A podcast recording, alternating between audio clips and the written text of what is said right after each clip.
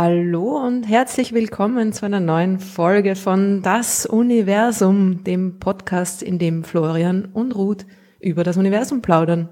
Und wie immer, auch diese Woche wieder mit Florian. Und mit Ruth. Und es ist ja eigentlich alle zwei Wochen, oder? Aber das, diese Woche passt trotzdem. Du hast recht. Alles naja, gut. auch alle zwei Wochen ist, ist eine Woche ja, ja. wieder. Also es ist nicht jede Woche, das stimmt. Aber soll ich sagen, wie jede zweite Woche auch wieder? Nein, ich glaube, ich, ich habe nur einfach äh, Blödsinn geredet. das ist schon wieder klugscheißen, ha? Hallo ja. Florian, wie geht's dir? Hallo, gut. Ich habe ich hab, äh, viel gearbeitet und viel erlebt in den letzten Wochen seit der Aufnahme, der letzten Aufnahme. Das ist schön. Ja. Ich auch. Ich habe leider mehr gearbeitet als erlebt, aber oh je. kann sich ja nicht aussuchen. Naja, aber Arbeit ist ja auch oft ein Erlebnis, oder? Ja, aber ja, es ist die anderen, ja, eh, aber es ist, es ist eh beides. Ist, man, man, aber ich hätte gern weniger Arbeit. Äh, ist es absehbar bei dir, dass auch wieder weniger Arbeit kommt? Oder ja, geht es jetzt so richtig los mit wieder Auftritten, alles, äh, nichts mehr abgesagt? Ja, also wenn ich rechne, dass wenn ich dann so 70 bin, dann habe ich vielleicht mal ein bisschen Freizeit, Pension oder so. Super.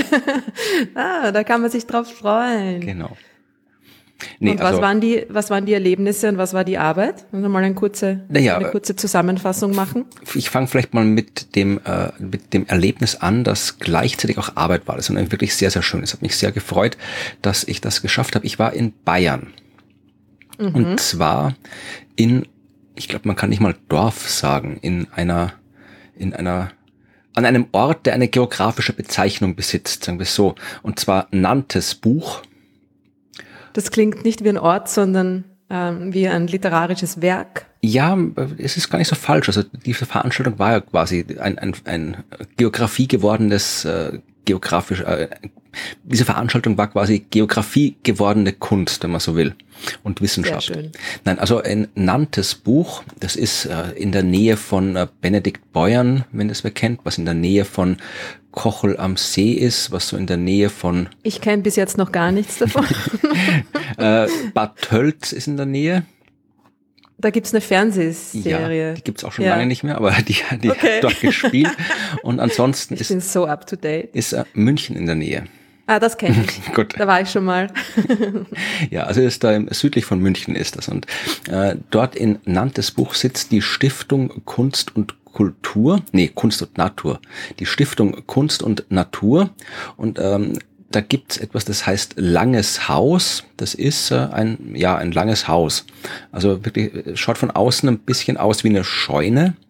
Also auch so in Holz gebaut und alles, aber innen drin ist es halt, ist halt so ein, ja, Veranstaltungsräumlichkeiten. Also da gibt's Vortragssäle, es gibt so, ja, es ist, ja, man kann da drin sein und Sachen machen und man kann das da durch, weil es so lang ist, kann man das, die, die Räumlichkeiten groß und klein machen und aufteilen, wie man will. Also es ist sehr schön mitten in der Natur auf so einer Hügelkuppe, wo man freien Blick über die bayerischen Hügel hat, freien Blick auf den Himmel und auf den Horizont und da findet eben unter anderem immer wieder mal äh, Kunst statt in diesem langen Haus von der Stiftung. Und äh, am letzten Wochenende hat dort die Veranstaltung, das Festival Sternenhimmel der Menschheit stattgefunden. Na, das klingt ja sehr romantisch. Ja, das war es auch. Also das ist es ist äh, ein, ich, weiß nicht, ich habe vorher natürlich gewusst, worum es ging, weil ich ja dort war, aber ich habe dann erst, als ich dort war, festgestellt, was das eigentlich für ein sehr, sehr cooles Projekt ist. Ja, also das Ganze ist etwas, äh, das ähm, im Wesentlichen von äh, Raul Schrott gemacht wird. Sagt dir der Name was? Nein. Das ist ein österreichischer, ja, wesentlichen Autor und äh, er ist nicht nur Autor, also er ist auch, hat die Literaturwissenschaft und Komparatistik studiert und äh, arbeitet auch als, irgendwie so, hat auch als, als Professor an Unis gearbeitet, aber er schreibt eben auch Bücher und halt äh, dem Fall die Art von Büchern, die dann irgendwo in, im Kulturteil der Nachrichten und im Fernsehen besprochen werden, für die dann irgendwie große Preise verliehen werden. Also wirklich so, dass das so hohe Literatur, ja. Aber und äh, Lyrik und, und äh, Romane und alles. Also, äh, das, das aktuellste Buch, das habe ich noch nicht gelesen, aber der, der Titel ist sehr schön. Eine Geschichte des Windes oder von dem deutschen Kanonier, der erstmals die Welt umrundete und dann ein zweites und ein drittes Mal. Das ist der mhm. Titel des aktuellen Buchs von das Raul. Das passt auf einen, auf einen Einschlag, äh, Einschlag, Umschlag, Buchumschlag. Anscheinend. Ja, mhm. und äh, aber äh, er hat, Raul Schott hat auch immer ein bisschen so einen, äh, einen Hang, soll man sagen, zur Wissenschaft gehabt, wenn man will. Zumindest einmal, da hat er ein Buch geschrieben, das hieß Erste Erde, Epos, das lässt sich eigentlich nicht beschreiben, was dieses Buch ist. Also es fängt beim Urknall an erzählt alles seitdem und auf eine literarisch sehr äh, ambitionierte Weise. Also man kann es jetzt quasi nicht wie ein Roman lesen, sondern da ist irgendwie, ja, das liest sich dann teilweise so wie irgendwelche homerischen Epen oder irgendwie sowas oder experimentelle Lyrik und zwischendurch ist wieder eine wissenschaftliche Abhandlung. Also es ist alles sehr, sehr äh, kulturell, experimentell, aber eben auch wissenschaftlich. Aber es geht ja eigentlich um das, das aktuelle Projekt und das heißt Sternenhimmel der Menschheit. Und das weißt ja du besser als, ähm, als ich, dass äh, man den Sternenhimmel auf höchst unterschiedliche Art und Weise betrachten kann. Ja. Also wir tun es äh, in unserem Beruf wissenschaftlich, wir erforschen das ganze Zeug da im Universum, aber die Menschen haben immer schon hingeschaut und sich da alle möglichen Sachen ausgedacht über das, was da oben zu sehen ist. Ja. Und das, was wir halt heute äh, in der Astronomie offiziell festgeschrieben haben an Sternbildern, die auch wissenschaftlich gesehen überhaupt keine Bedeutung mehr haben. Also es spielt keine Rolle, welche Sternbilder wo sind also für die Forschung. Aber historisch halt. Und aber die, die 88 offiziellen Sternbilder, was man so kennt wie Orion, Andromeda, ähm, fallen mir keine Sternbilder mehr ein. Der Löwe. Große Bär. genau, ja, also die Sternbilder halt. Ähm, das sind ja bei weitem nicht alle. Ja, also da haben wir wirklich, also es hatte, Du meinst nicht alle Geschichten, die sich die Menschheit jemals genau, ausgedacht hat. Das ist halt Natürlich das, was nicht. wir aus der griechisch-römischen Antike übernommen haben oder auf der Südhalbkugel die, halt. Die westliche Dominanz, die genau. über den Rest der Welt gestülpt wurde, wie so oft. Ja. Genau. Hm. Und äh, das äh, ist quasi das zu korrigieren, wenn man so will, ist äh, das, was Raul Schrott mit diesem Sternenhimmel der Menschheit äh, machen möchte. Man kann es grammatikalisch nicht erkennen, aber das Sternenhimmel ist in dem Fall Mehrzahl. Ja, also er, es geht nicht um den Sternenhimmel der Menschheit, sondern um die Sternenhimmel der Menschheit. Also das, was äh, Raulet schon seit äh, ein paar Jahren macht und noch ein paar Jahre weitermachen wird, ist äh, probieren herauszufinden, wie andere Kulturen den Himmel betrachtet haben und was sie dort gesehen haben. Also zum Beispiel äh, Inuit und Turek, äh, das waren die beiden, die auf diesem Festival gerade stattgefunden haben, als ich dort war, darum äh, ist das das beste Beispiel. Aber äh, die, die Inuit haben auch zum Himmel geschaut und sie hat auch Sternbilder vorgestellt. Aber die haben halt im Gegensatz zu uns nicht irgendwie die, die Welt kolonialisiert. Deswegen haben sie dann nicht irgendwie die, ihre Sternbilder in den Katalogen der Wissenschaft untergebracht. Das heißt, die haben sich irgendwas gedacht, beim in den Himmel schauen, aber wir wissen nicht oder nur lückenhaft, was sie sich gedacht haben.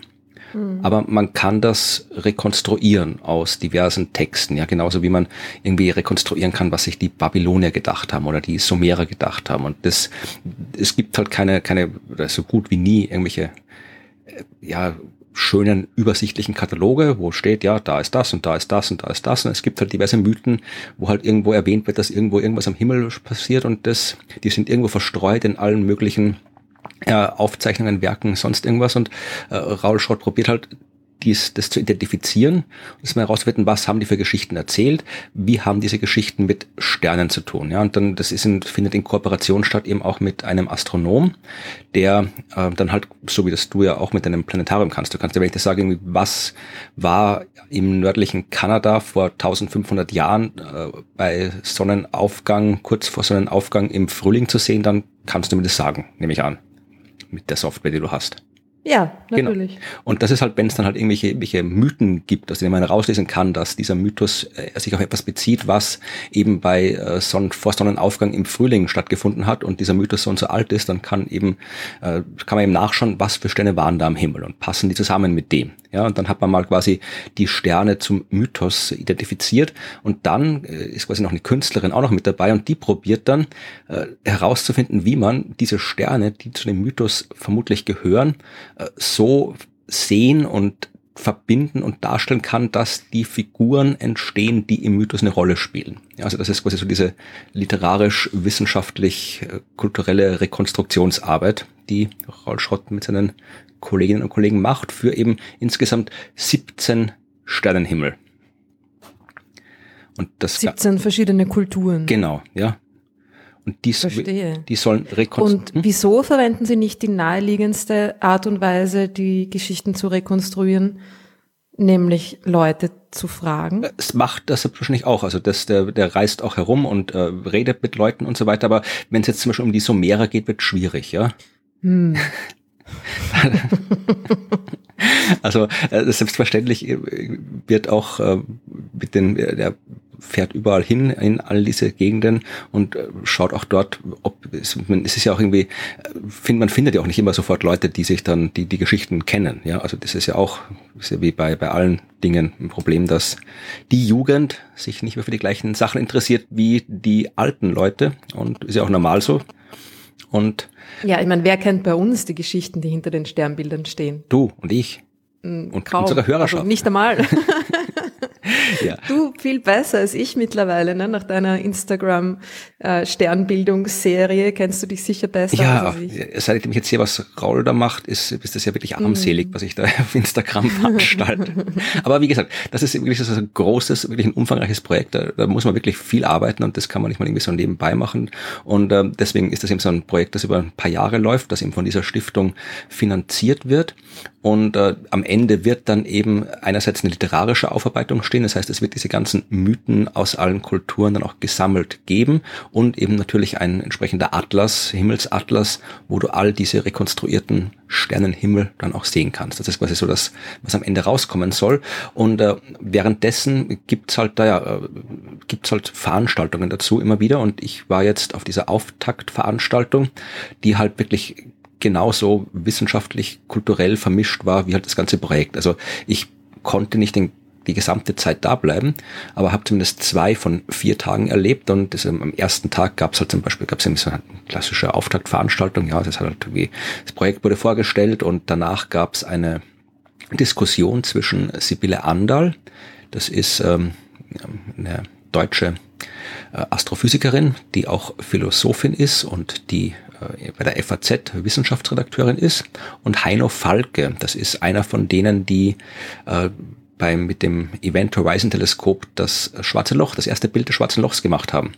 Mhm. Und die haben halt so ein Gespräch geführt und unter anderem auch diskutiert. Die schreiben auch beide Bücher, oder? Genau, ja. Mhm. Und ähm, das ging halt auch, ich meine, es ging einerseits um Wissenschaft, andererseits ging es halt natürlich auch um so Dinge wie äh, Kunst. Also die Frage, das war eine Frage, die ich mir noch nicht gestellt hatte.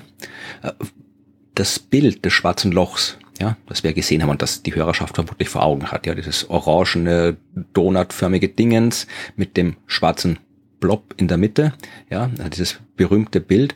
Ähm, warum ist das orange? Weil es ist ja ein Radiobild, es sind ja Radiowellen, die haben ja keine Farbe. Warum hat man sich entschieden, das orange einzufärben? Weil es spektakulärer aussieht? Ja, ja und nein. Also ich habe tatsächlich keine Gedanken über diese Frage gemacht, aber sie haben es ja eben auf der Bühne diskutiert und es war ganz interessant. Also er hat halt erzählt, dass ähm, natürlich äh, immer schon Daten, so gerade Radiodaten, musst du halt irgendwie visualisieren. Ja, und das kannst du halt dann, äh, du kennst, du hast die gleichen Programme benutzt wie ich im Studium, da hast du halt in diesen ganzen Visualisierungsprogrammen so voreingestellte Farbpaletten.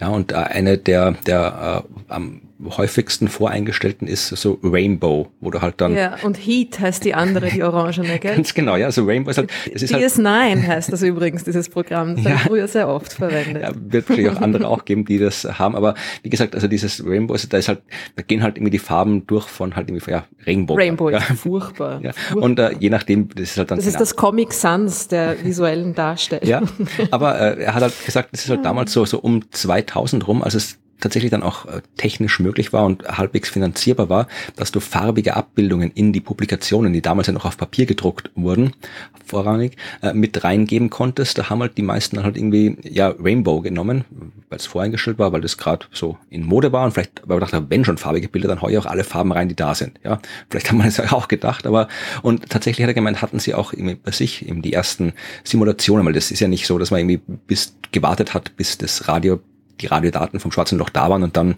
dachte jetzt visualisieren wir es mal, sondern da gab es ja davor schon jede Menge so halt ja, wo man sich äh, simuliert hat, wie das ausschauen könnte und das natürlich auch irgendwie dargestellt hat, ja. Und man hat sich da wirklich ganz von Anfang an äh, schon entschieden. Ähm, zuerst haben, haben sie es halt irgendwie mit Rainbow gemacht und dann haben gesagt, nee, das, das geht nicht, ja, so ein schwarzes Loch, so mit Regenbogen, nee, das, das kann man nicht machen, ja.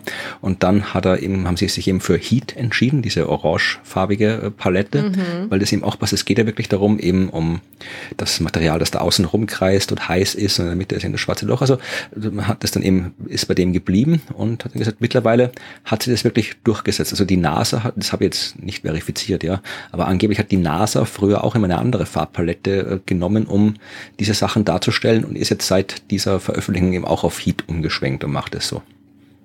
Ich habe das damals schon, ich habe ich habe auch immer Heat verwendet, weil das einfach irgendwie am besten, weiß ich nicht, also da kommen auch irgendwie Strukturen am besten raus in dieser Farbeinstellung, finde ich. Also wenn ich irgendwas äh, hübsch darstellen wollte, dann habe ich auch immer Heat verwendet, also es macht durchaus Sinn.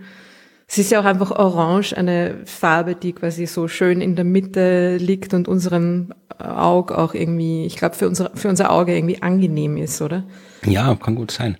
Und noch dazu hat's auch so in, in der Kombination, also ich finde, sie haben das echt gut gemacht ne, mit diesem Bild. Äh, das in Kombination mit diesem schwarzen Loch, diesem geheimnisvollen mhm. Ding, hat dieses, dieses leuchtende Orange natürlich auch so ein ähm, so was Verheißungsvolles. Äh, ja, ja, natürlich. Geheimnisvolles, also, finde ich. Aber ich fand es halt mal interessant, weil es ist halt irgendwie wieder so normalen Wissenschaft. Dass es jemand mal zugibt, dass es quasi Zufall war. Nein, das nicht. Es war, die haben sich ja schon auch was gedacht dabei eben. Aber ja, ich fand es interessant, dass einerseits jetzt, ähm, dass wenn bei einem normalen Vortrag, ja, dann erzählt halt der oder die, äh, ja, wir haben halt das gemacht und das schwarze Loch beobachtet oder das und das und das.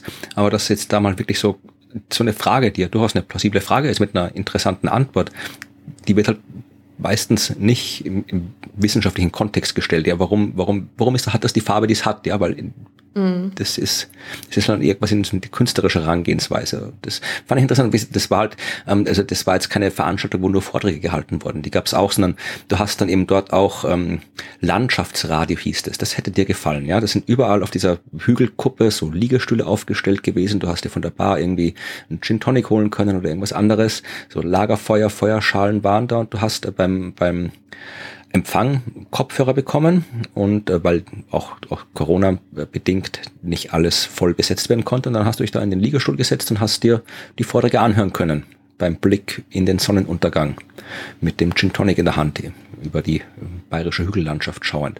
Oder, und äh, du hast, hast dir, hättest dir Musik anhören können, weil es gab immer so DJ-Sets, die da irgendwie so Musik gemacht haben, auch alle jeweils mal irgendwie so äh, aus dem nordischen Kulturkreis, mal aus dem afrikanischen Kulturkreis, je nachdem, was gerade für Sternbilder äh, oder halt Sternenhimmel an der Reihe waren. Mhm. Und dann am Ende gab's äh, der Astronom von dem Projekt hat dann auch tatsächlich erzählt, was wo am Himmel zu sehen ist. Da bist du dann wirklich im, im Liegestuhl gesessen. Wir haben sternenklaren Himmel gehabt an beiden Tagen. War wunderbar. Wow. Du gesessen und hast dir halt quasi hier so in der Dunkelheit anschauen können, den Sternenhimmel und über die Kopfhörer ist dir erzählt worden, was da zu sehen ist. Also das war alles sehr, sehr schön gemacht. Sehr schön. Und haben Sie auch so Führungen gemacht, so Night Sky? Nein, also so klassische Führung nicht, sondern es war halt, mit Laserpointer. das war halt alles eher ein bisschen entspannter, ja. Und gesagt, am zweiten Tag war dann im war dann eben mein Beitrag. Also ich habe mit Raul äh, gemeinsam einen Vortrag, also Vortrag, das hieß Orion äh, Mythos und Wissen, und er hat eben äh, erzählt, was die Menschen im Orion gesehen haben. Und jetzt nicht die griechisch-römischen Mythen, sondern eben die anderen, beziehungsweise die Verbindungen, ja, also wie es, wie sich vom äh, sumerischen Himmelsverständnis bis zum modernen das entwickelt hat und so weiter, und auch die Namen entwickelt haben. Das war sehr, sehr spannend. Ich habe so gut wie nichts von dem vorher gewusst, was er erzählt hat. Und ich habe halt danach dann quasi erzählt, was die, die Wissenschaft zu dem Thema zu sagen hat. Mhm. Ja, Orion ist natürlich ein sehr dankbares Sternbild. Ja, naja. Also da gibt es erstens wissenschaftlich ja auch, auch sehr viel, also gibt es natürlich überall am Himmel wissenschaftlich viel zu erzählen, aber am Orion ist das ist sehr viel Interessantes auch einfach sichtbar für unsere Augen. Und das ist ja auch ein Sternbild, das dadurch, dass es halt, dass die Sterne alle recht hell sind und recht eng beieinander stehen in Wirklichkeit, im Vergleich zu vielen anderen Sternbildern, ist das auch in den meisten Kulturen ein eigenes ähm, Sternbild, eine Geschichte steckt da dahinter. Ne? Und es ist ja meistens auch tatsächlich eine Person. Ne? Ja, nicht immer. Also das äh, nicht immer, ja, aber also oft. Oft, ja. ja. Aber das war dann auch irgendwie, gesagt, äh, es ging dann an dem Tag, wo ich dann meinen Vortrag gehalten habe, auch um die Tour, äh, nicht die Tuareg, die die Inuit. Und äh, dann gab es eine ganz andere Geschichte, gell? Ja. Und dann gab's ähm, dann eben auch Musik. Also dann hatten sie, ähm, ich habe leider jetzt gerade die Liste mit den Namen nicht offen, wie diese hießen. Es waren zwei äh, Frauen, die extra aus dem nördlichen Kanada gekommen sind, die so äh, Kehlkopfgesang gemacht haben. Okay. Und ähm, das war auch sehr interessant. Also die, zuerst haben sie so die traditionelle Form gemacht und dann haben sie quasi so eine moderne Form gemacht, gemeinsam mit ähm, Charlotte Bendix, glaube ich, war die DJ an dem Abend. Also die haben dann quasi so zur modernen Musik dann irgendwie so drüber irgendwie hier ihr, ihr Kehlkopfgesang-Dingens improvisiert und ja, mhm. es war alles, es war sehr wirklich inspirierend, kann man sagen. Also das ist irgendwie so diese, diese Verbindung mhm. mit den Sternen, den Mythen der Wissenschaft. Ja, und es ging halt noch weiter. Die anderen Tage konnte ich leider dann nicht mehr da sein, weil ich dann wieder zurück nach Wien musste. Aber es waren, ich verlinke dann auch noch, ähm, Arte hat dort gedreht, die haben einen ganz kurzen Beitrag äh, gemacht. Äh, da kann man mich sogar einmal kurz sehen, zweimal sogar, wenn man ganz genau schaut. Ich sage, sagen tue ich nichts, also ich hab, bin zwar auch interviewt worden, aber das, wie gesagt, es ist ja mit so kurzen Beiträgen. War es nicht gut genug, was du gesagt hast? Anscheinend, ja. Also ich habe, obwohl ich extra im Dienste des Fernsehens eine Flasche Bier austrinken musste, weil ich habe dann irgendwie in meinem Interview erzählt, weil es eben auch um die Verbindung, ich habe da die Parallelen gezogen, ja, also die, die Mythen erzählen Geschichten von Leben und Tod, die Astronomie genauso, ja, der Peter Geuze, Tod eines Sterns, der Sternenstaub, wieder macht quasi wieder das neue Leben und so weiter. Also wir haben ja quasi die gleichen Geschichten, nur mit anderer Motivation. Und auch die Verbindung, die Mythen haben ja auch alle eine Verbindung zum Alltag und die Astronomie hat eine Verbindung zum Alltag. Und da habe ich mal als Beispiel mein Standardbeispiel gebracht, eben die Verbindung von Bier und Astronomie. Dann hat der Kameramann gemeint, das ist cool, dann filmt er mich jetzt noch, wie ich ein Bier trinke. Dann hat er mich irgendwie so lange gefilmt aus allen Winkeln, dass mein Bier dann schon alle war. dann musste ich mir noch eins kaufen, weil da wollte ich in Ruhe auch noch mal eins trinken. Aber ja, äh, kann man im, im, Beitrag nicht sehen. Es gibt auch, die Süddeutsche hat auch noch einen Bericht geschrieben, also verlinkt mir alles in den Show Notes. Und natürlich auch die Seite von diesem Festival selbst, weil das äh, war keine einmalige Sache, das wird es auch nächstes Jahr geben. Ich wollte gerade fragen, hoffentlich findet das wieder statt. Ja, das Projekt dauert ja noch zwei, drei Jahre, bis das abgeschlossen ist. Also ja. da wird es regelmäßig Veranstaltungen geben und ja, vielleicht schaffen wir es, vielleicht schaffen wir mal einen Betriebsausflug dorthin zu machen, der ganze Podcast. und ähm, ansonsten, ja, schaut euch das an. Ich fand es sehr, sehr schön und es ist ein wahnsinnig faszinierendes Projekt, das ich sicherlich weiter verfolgen werde. Super Sache. Bin auf jeden Fall dort nächstes Jahr. Gut. Sage ich jetzt mal. Ja, ich habe äh, ich hab Raul auch dein Planetarium empfohlen und er gemeint, das würde ja super da auf die Wiese passen. Allerdings. Ihm auch gesagt. Also kann gut sein, dass du da Schon da gebucht. bist. Ja. ja, und apropos ähm, im Liegestuhl sitzen und Gin Tonic trinken. Ja. Das ist, ähm, das hat ja auch dann wieder was mit unserem Universum zu mhm. tun. Wir haben ja seit der letzten Folge ähm, auch unseren eigenen Gin gemacht. Genau. Das war ähm, ein, ein weiteres Beispiel für die äh, wunderbare Verbindung zwischen Arbeit und Erlebnis, die wir am Anfang angesprochen haben. Weil das war eigentlich Arbeit, oder? Ja, also wir haben, wir haben zuerst gearbeitet, wir haben den Podcast aufgenommen, den ihr in der genau. letzten Folge gehört habt und danach sind wir ja Gin machen gegangen. Gin machen gegangen. Ja, das ist auch etwas, was man nicht so oft so in einem Satz verwendet. Nee. Dann gingen wir Gin machen. Ja, das war eine coole Sache. Diesen Und möchtest du erzählen, wie es dazu gekommen ist? Weil du warst da, da ja. irgendwie in, instrumental äh, daran beteiligt an der Entstehung dieser Gin-Geschichte. Ja, jetzt habe ich schon gerade so eine lange Geschichte erzählt. Dann meckern die Leute wieder, dass ich so viel erzähle. Aber erzähl nur, wie es wie es dazu gekommen ist. Ja, okay, gut. Also ich bin ähm, eines Abends, ja, eines schönen lauen Sommerabends, haben äh, Evi und ich uns gedacht, wir gehen noch ein bisschen im Park spazieren, ja, weil wir keinen Bock hatten, zu Hause rumzusitzen und gingen ein bisschen durch den Park spazieren, der gleich hier bei mir ums Eck ist, und kamen am Kaffeehaus im, Park vorbei und da stand ähm, jemand äh, draußen oder mehrere Personen draußen, die irgendwie was veranstaltet haben mit alkoholischen Getränken und Trockeneis, wo es rumgenebelt hat und so weiter. Und mhm. oben drüber stand Scientist Gin. Da habe ich gedacht, das klingt interessant, da schauen wir mal hin. und da konnte man Scientist Gin verkosten kostenlos. Hast du dir nicht eher gedacht, hey Moment, Trockeneis? das machen wir doch immer auf der Bühne. Wer kopiert uns da? Ja, so gut wie alle. Also ich glaube, den Effekt äh, würde ich mir nicht trauen, äh, ihn für mich zu beanspruchen, weil ich glaube, seit Trockeneis äh, die Menschheit von der Existenz von Trockeneis weiß, macht sie damit irgendwelche coolen Effekte. Ja. Liegt ja auch nahe. Aber wir haben, wie gesagt, da ist halt Scientist Gin äh, verschenkt, nicht verschenkt, also ausgeschenkt worden, kostenlos, weil das eben ja ein ganz neues Projekt war. Und wir haben halt gedacht, gratis Gin ist immer gut und haben dann halt gekostet und sind dann eben auch ins Gespräch mit äh, denjenigen oder Sebastian Carotta, derjenige, der das Ganze ähm, ins Leben gerufen hat. Und der hat gesagt, ja, äh, es heißt deswegen Scientist Gin, weil er eben Wissenschaftler ist. Also er ist ähm, bei einer großen Pharmafirma äh, wissenschaftlicher Direktor für Onkologie, ist Immunologe und ähm, hat sich aber immer auch schon fürs Gin-Machen interessiert oder in letzter Zeit angefangen, sich fürs Gin-Machen zu interessieren und äh, macht es halt ja auf mit einer sehr wissenschaftlichen Herangehensweise. Also nicht jetzt nur einfach halt aufschreiben, was man da reinschmeißt in den Gin, genau, sondern das macht er natürlich auch, aber halt dann äh, irgendwelche so, so Kooperationen mit Unis und Fachhochschulen, um das Ganze irgendwie Massen zu spektroskopieren, um zu schauen,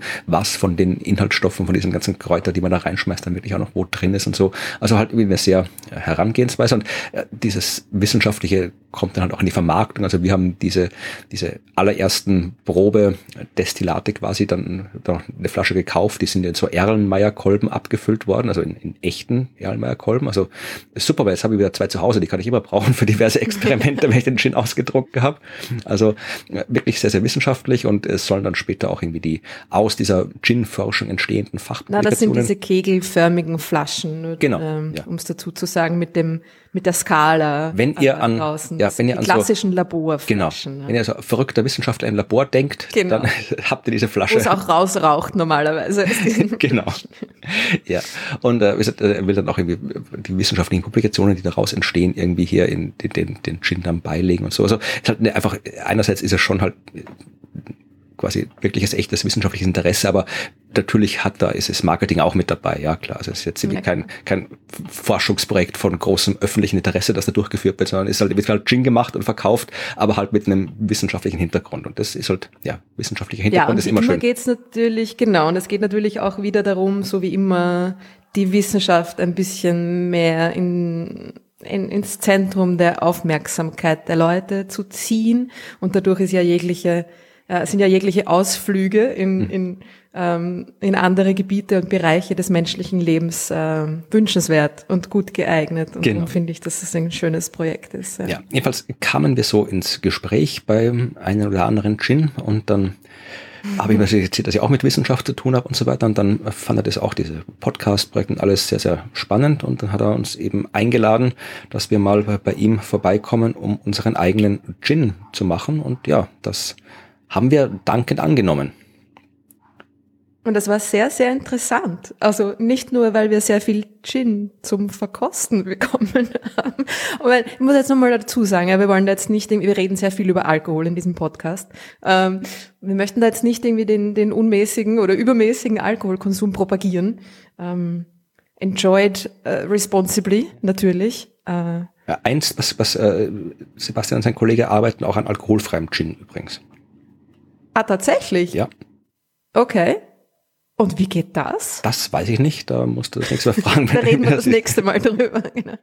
Aber es war wirklich sehr interessant, einfach diesen, diesem Prozess beizuwohnen. Und ich fand, das hat auch irgendwie sowas, wie so oft beim, beim, beim Herstellen von Dingen oder wenn man ins Detail geht, ja, bemerkt man erst, wie kompliziert alles ist, was es auf dieser Welt so gibt. Und wie schön entschleunigend so ein Prozess sein kann, wenn man einfach etwas selber herstellt, ja, und wenn man diesem, diesem Gin da beim, beim Hochköcheln zuschaut und dann irgendwie alle, alle Viertelstunden mal irgendwie ein kleines Sample, also wirklich immer nur, es waren immer nur zehn Tropfen, ne? es war sehr wenig, ein, ein, ein halber Schluck nicht einmal probiert und schaut, wie es schmeckt und ähm, riecht, versucht irgendwie dann da zu erraten, welche Aromastoffe diesmal mitgekommen sind ähm, bei der Destillation. Und es war wirklich es war, ein sehr netter Abend und auch sehr spannend. Also beides, ja.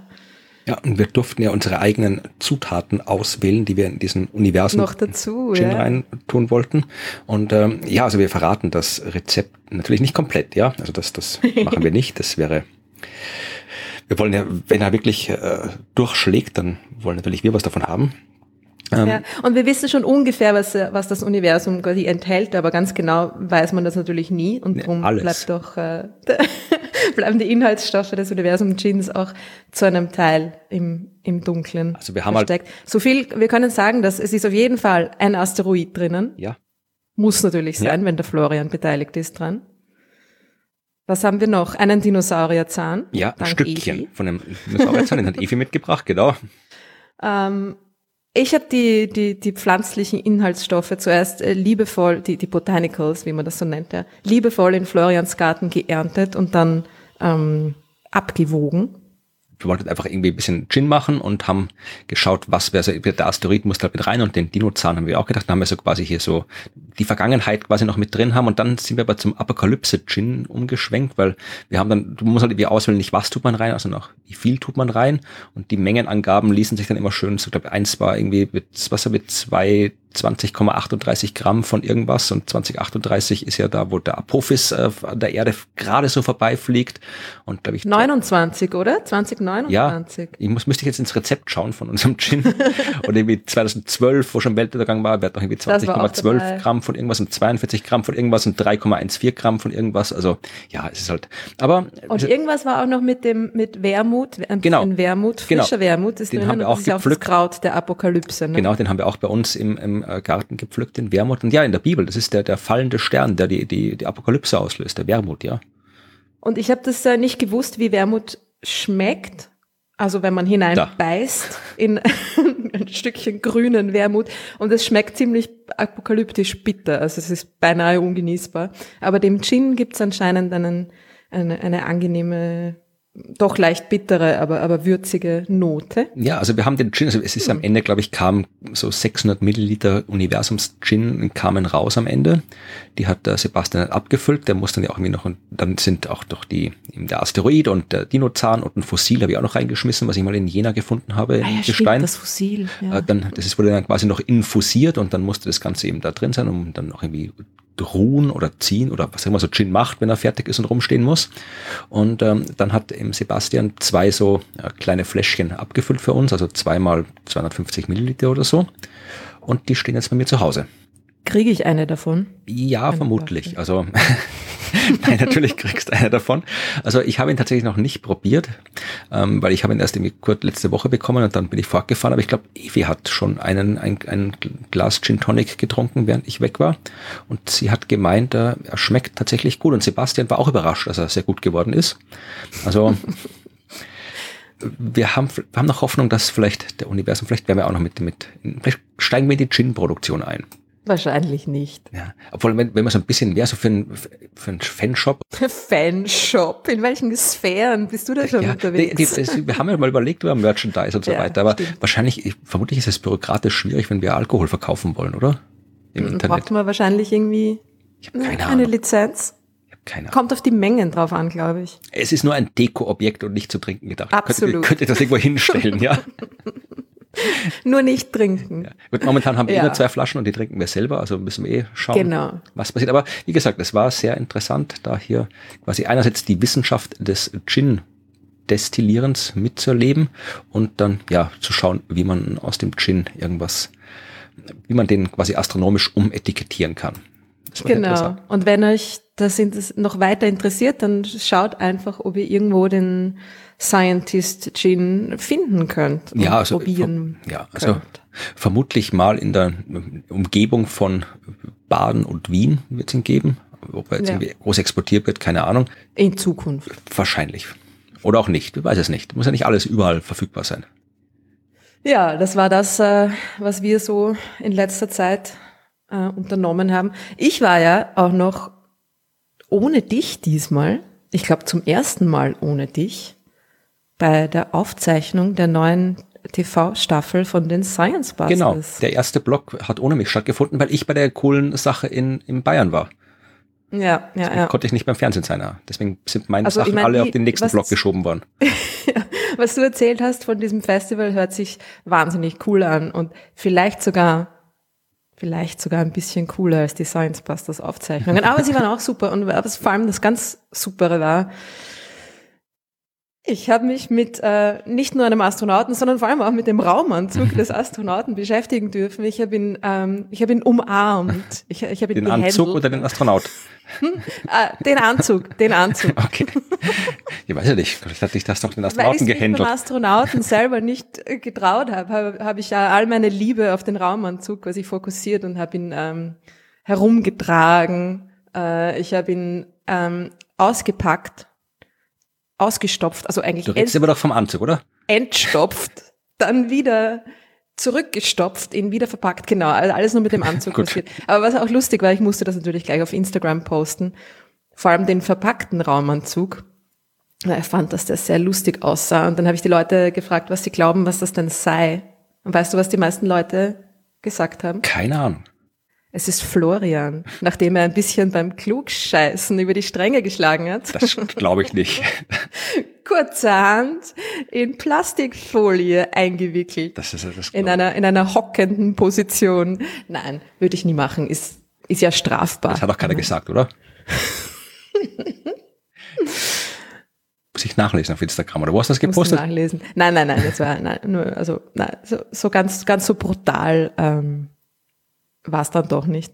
Aber es war natürlich nicht Florian, es war der Raumanzug. Und so war der tatsächlich verpackt. Also man glaubt ja dann immer, wow, das ist ein Raumanzug, das ist der echte Raumanzug, mit dem äh, der einzige österreichische Astronaut Franz Viehböck vor ziemlich 30 genau Jahre. 30 Jahren im Weltraum war damals. Auf der Mir, der russischen Raumstation, war er eine Woche. Ne?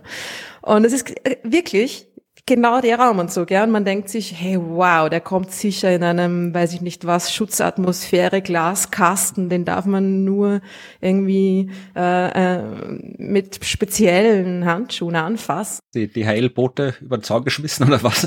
Genau, mehr oder weniger. Ich komme äh, an, in Graz waren die Aufzeichnungen, ich komme an, gehe in das äh, für die Requisiten quasi vorgesehene Kammerl hinein und da liegt dieses Ding am Boden. so genau so verpackt, wie es wie es war, einfach in, in, in schwarze Folie eingewickelt.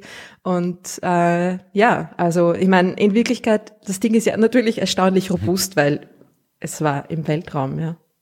Also das im, im, im Naturhistorischen Museum ist das normalerweise, oder? Es war im Naturhistorischen Museum, genau, und jetzt äh, ist es quasi gerade bei der Übergabe von Naturhistorischem Museum, Museum zum Technischen Museum Wien ist es, hat es quasi einen kleinen äh, Abstecher nach Graz zur Science Busters Aufzeichnung gemacht und jetzt ist es ähm, im Technischen Museum, ist es, er, der Raumanzug, ist jetzt im Technischen Museum dann. Und äh, Äh, ich habe gerade geschaut, also die neue Staffel der Science Busters im österreichischen Fernsehen, das aber auch in der äh, TV-Thek äh, international äh, angesehen werden kann, die Folgen, äh, beginnen morgen. Ja? Also wenn ihr das heute hört, diese Folge, am 14. September startet morgen Mittwoch, den 15. September, die neue Staffel. Und äh, ich weiß jetzt gerade nicht, in welcher Folge der Astronaut äh, auftauchen in wird. der zweiten. In der Ah, zweiten. nein, nein, Blödsinn, in der dritten, in der dritten. Ist, die, äh, ist das die dritte aufgezeichnete? Ist- Weil die Aufzeichnungsreihenfolge ist nicht immer gleich die Ausstrahlungsreihenfolge. Es ist die dritte ausgestrahlte, weil es ist Nummer fünf, Sendung Nummer 95. Dann ich muss glaub, das- Die erste war 93, Okay, dann ist es wahrscheinlich der dann kommt 29. 94 und dann kommt 95. Sehr gut. so weit rechnen kann ich noch.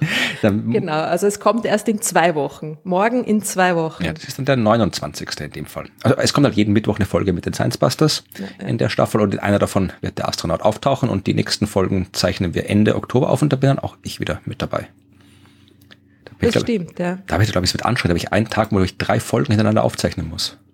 Boom. Ja, schon Ja, es ist schon recht anstrengend. Folge Also ich, 99, 101 und 102 und am Tag drauf machen wir die Doppelfolge 100. nichts. Na, ich verrate eh nix, aber ja, dass die Folge 100 gibt, ist ja kein, kein Spoiler. Also wenn ich jetzt gerade gesagt habe, dass ich in Folge 99, 101 bin, dann wird es in Folge 100 auch geben. Ja, genau. Äh, aber ich habe mir dann auch gedacht, also passend zu dem, zu dem äh, Raumanzug Astronautenerlebnis, das ich da hatte, mir gedacht, was ist eigentlich gerade so im Weltraum los? Und äh, natürlich auch, was ist mit, mit, mit meiner Weltraumkarriere? Äh, Leute, leider äh, nix. Ja, also äh, nicht, dass da nix draus wird, aber noch nichts. Wir wissen noch immer nichts natürlich. Es dauert noch eine Zeit lang. Die 23.000 ähm, Bewerberinnen sind immer noch nicht äh, durchgeschaut. Du bist ja bei G, du müsstest bald früh drankommen. Du bist in der ersten Hälfte vom Alphabet. Quasi. Naja, aber sie werden jetzt nicht irgendwie dann, wenn sie mit A fertig sind, schon allen A-Leuten ja. Bescheid sagen, dass sie, dass sie eingeladen sind. Also, du bist, Test. Bei, du bist bei Austria und G, also du bist, du bist eigentlich ganz vorne dabei. Ich weiß nicht, ob das so funktioniert. Ja. Naja, auf jeden Fall ist äh, erwartbar erst im November eine Entscheidung. Ja, also da müssen wir noch ein paar, ein paar Mal ein, ein, ein sinnloses Update machen. Ja, wer weiß, vielleicht kommt ja was. Ja, aber rein prinzipiell auf der ISS ist, ist schon einiges passiert in, in der letzten Zeit. Was ich ganz lustig fand, ist äh, letzte Woche gab es eine, eine Special Delivery, Special Birthday Delivery für Astronautin Megan MacArthur, die ihren 50. Geburtstag gefeiert hat, genau an dem Tag, an dem die, die Cargo äh, Delivery kam. Die, die, die Fracht mit allen möglichen Versorgungssachen. Äh, und sie haben mir als Geburtstagsgeschenk Zitronen, Cocktailtomaten, Avocados und Eiscreme geschickt. Okay, also das Eis finde ich okay, aber den Rest hätte ich nicht gebraucht. ja, vor allem Zitronen. Vielleicht mag sie Zitronen ganz besonders. Also Toma frische Tomaten, Avocados, ja, das verstehe ich schon. Aber ja, welche Sorten Eiscreme habe ich jetzt nicht herausfinden können, aber irgendwie finde ich schon süß. Und sie hat sich auch sehr gefreut. Und was noch passiert ist, äh, jede Menge Spacewalks auch. Äh, es gab zwei zwei russische Spacewalks jetzt Anfang September, wo sie dieses äh, neue Modul, das neue russische Labormodul quasi ähm, vorbereiten. Das ist das, was vor einem Monat ungefähr diese die Rotation der ISS verursacht hat, wenn du ja, dich erinnern kannst. Ich erinnere mich, ja. Ich habe auch irgendwas gelesen, irgendwas von Risse in der Raumstation, in dem Zwischenteil. Irgendwas habe ich gelesen, aber ich habe es irgendwie, ich habe, ich bilde mir ein, dass ich irgendwas russische Risse. ISS. Russische Risse? Ich google einfach mal. Neue Risse im russischen Teil der ISS entdeckt. Vor sieben Tagen war die Meldung. Raumfahrer entdecken Risse im, neue Risse, also gab es alte auch schon, äh, im russischen Teil der ISS. Die Lage gefalle ihm nicht, sagte der Flugdirektor des russischen Teils der ISS, Wladimir Solovyov. Solovyov. Aber in dem neuen Modul hm. oder in alten ähm, ich kann jetzt hier nur die kurze APA, ah, die, die Pressemeldung okay. der APA sagen, also die Raumfahrer der ISS haben bereits seit Monaten mit Lecks im russischen Modul Svesta zu kämpfen. Dort war es zeitweise ja, auch zum alte, Druckabfall ja. gekommen. Einige der Stellen wurden abgedichtet. Die Suche nach weiteren Löchern dauert an. Die russische Raumfahrtbehörde Roskosmos hatte betont, dass keine Gefahr für die Besatzung bestehe. Na dann. Noch seien die betroffenen Stellen nicht aufgebrochen, so dass dort Luft entweichen könnte. Das könne aber mit der Zeit passieren, meinte der Experte. So, ja, weiß ich auch nicht drüber.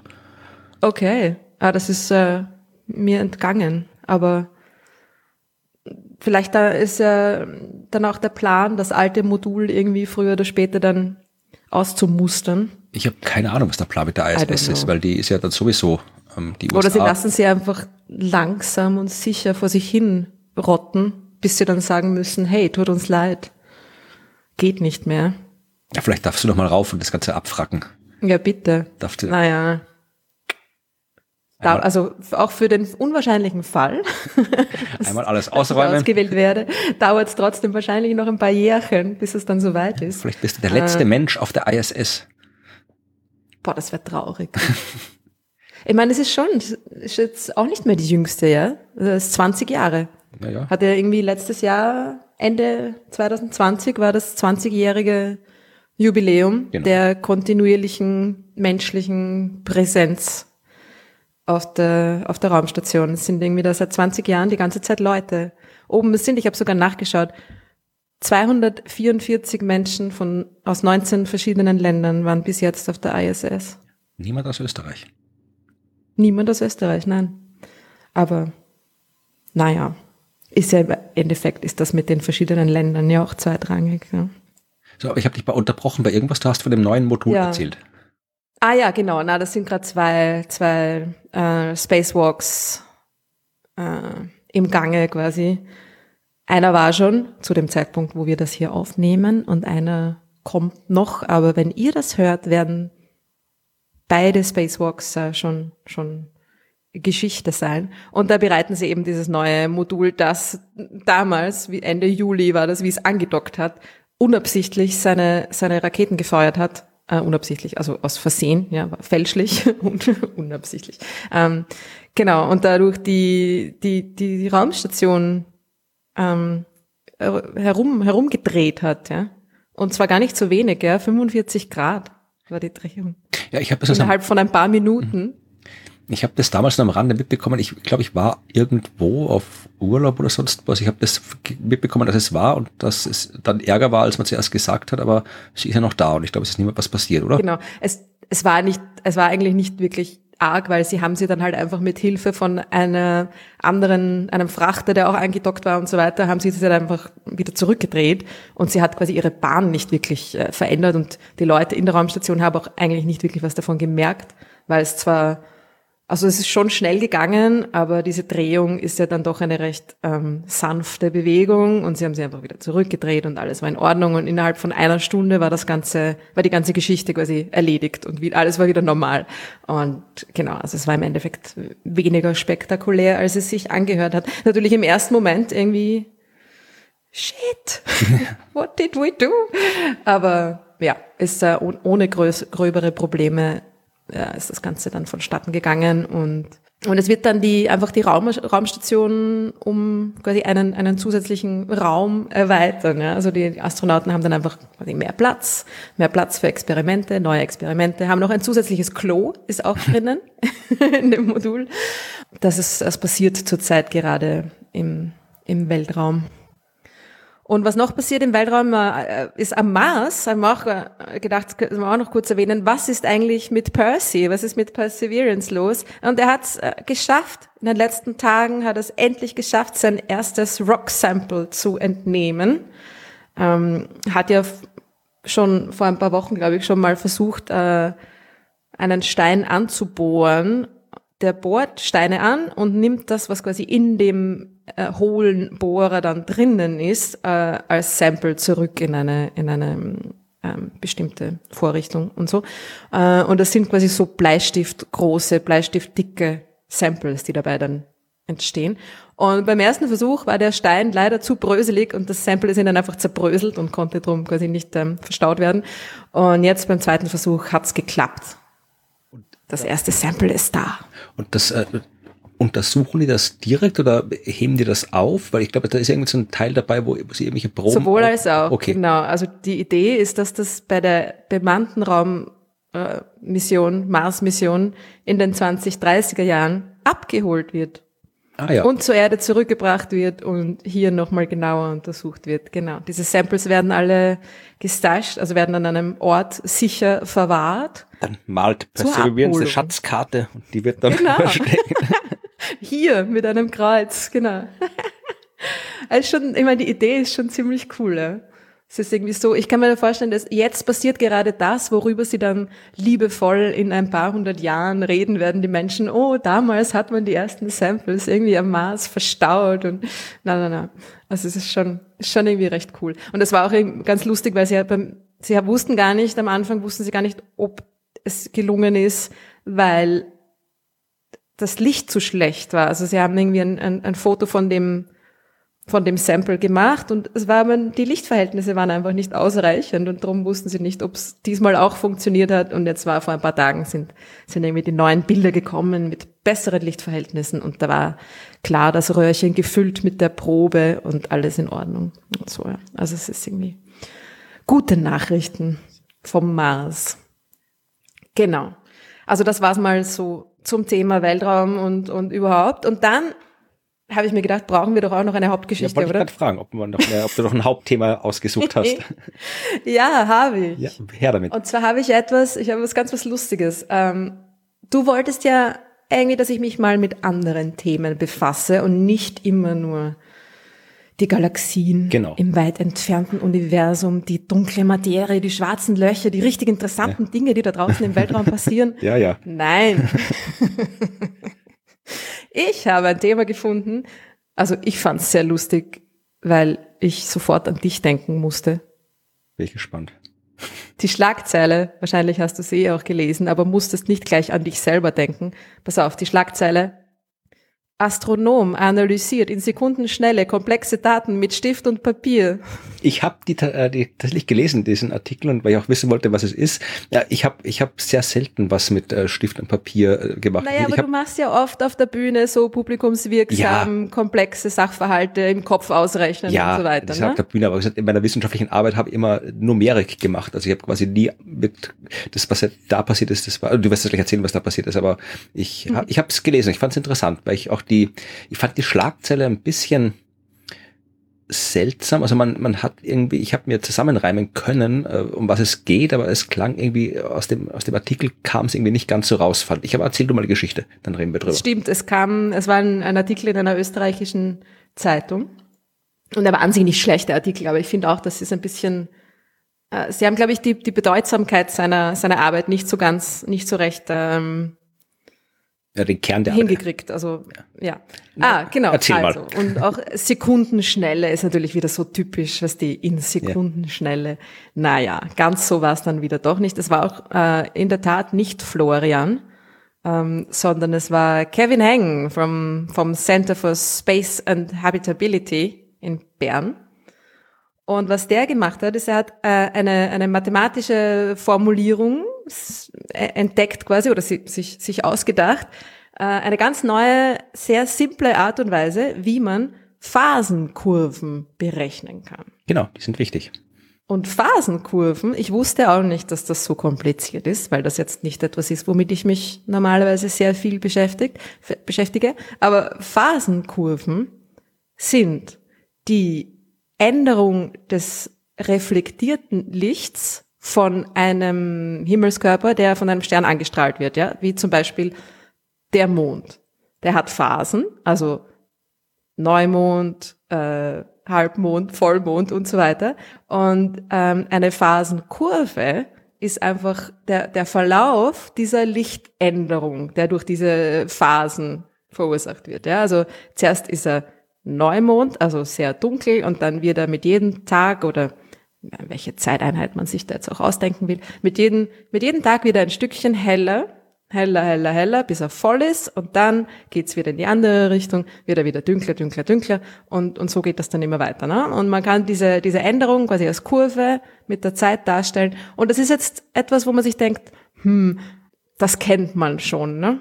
Aber die Änderung dieser Helligkeit die, die, das ist jetzt nicht einfach nur eine, eine, eine lineare Veränderung. Es ist einfach nicht eine, eine Gerade, ja. Es wird heller, heller, heller, dann wieder dunkler, dunkler, dunkler, sondern das ist eine, eine Kurve und vor allem äh, hat die auch ein, in der Mitte einen, einen, einen Peak zum Beispiel. Also bei Vollmond ist der Mond heller, als man es eigentlich irgendwie mh, hm, annehmen würde, sagen wir jetzt mal, ne? Um, ähm, und lauter so Sachen, ja.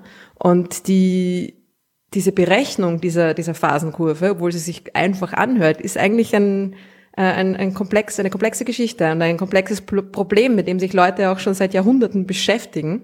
Ja, es ist halt, äh, das ist halt, du kannst halt in dem Fall da kannst du keine Formel hinschreiben, die sagt, setz die und die und die Zahlen ein und dann kommt das Ergebnis raus als Helligkeit, ja. Sondern du musst es halt irgendwie immer näherungsweise machen. Das heißt, die Formel ist nicht in geschlossener Form bekannt, sondern du hast halt, ähm, ja, du musst es halt quasi immer so, so iterativ machen. Du kannst nur immer, wie das im ja. Prinzip, so wie das Gravitationsgesetz, wenn du die gravitative Beeinflussung von mehr als drei Himmelskörpern haben willst, das kannst du auch nicht für beliebige Zeiten einfach hinschreiben, sondern du musst dich quasi halt von Zeitpunkt A Schritt für Schritt iterativ zum Zeitpunkt B weiter vorhangeln äh, und kannst nicht direkt sagen, kann einfach sagen, ich setze jetzt Zeitpunkt T ist gleich irgendwas ein und kriegst sofort das Ergebnis, was du bei geschlossenen Formeln hinkriegst. Aber da in dem Fall hast du eben auch nur so Näherungsformeln. Genau. Und was Kevin Heng ge gemacht hat oder was ihm gelungen ist, ist das, ist durch ähm, einen geometrischen Ansatz. Also er hat sich das Problem einfach von verschiedenen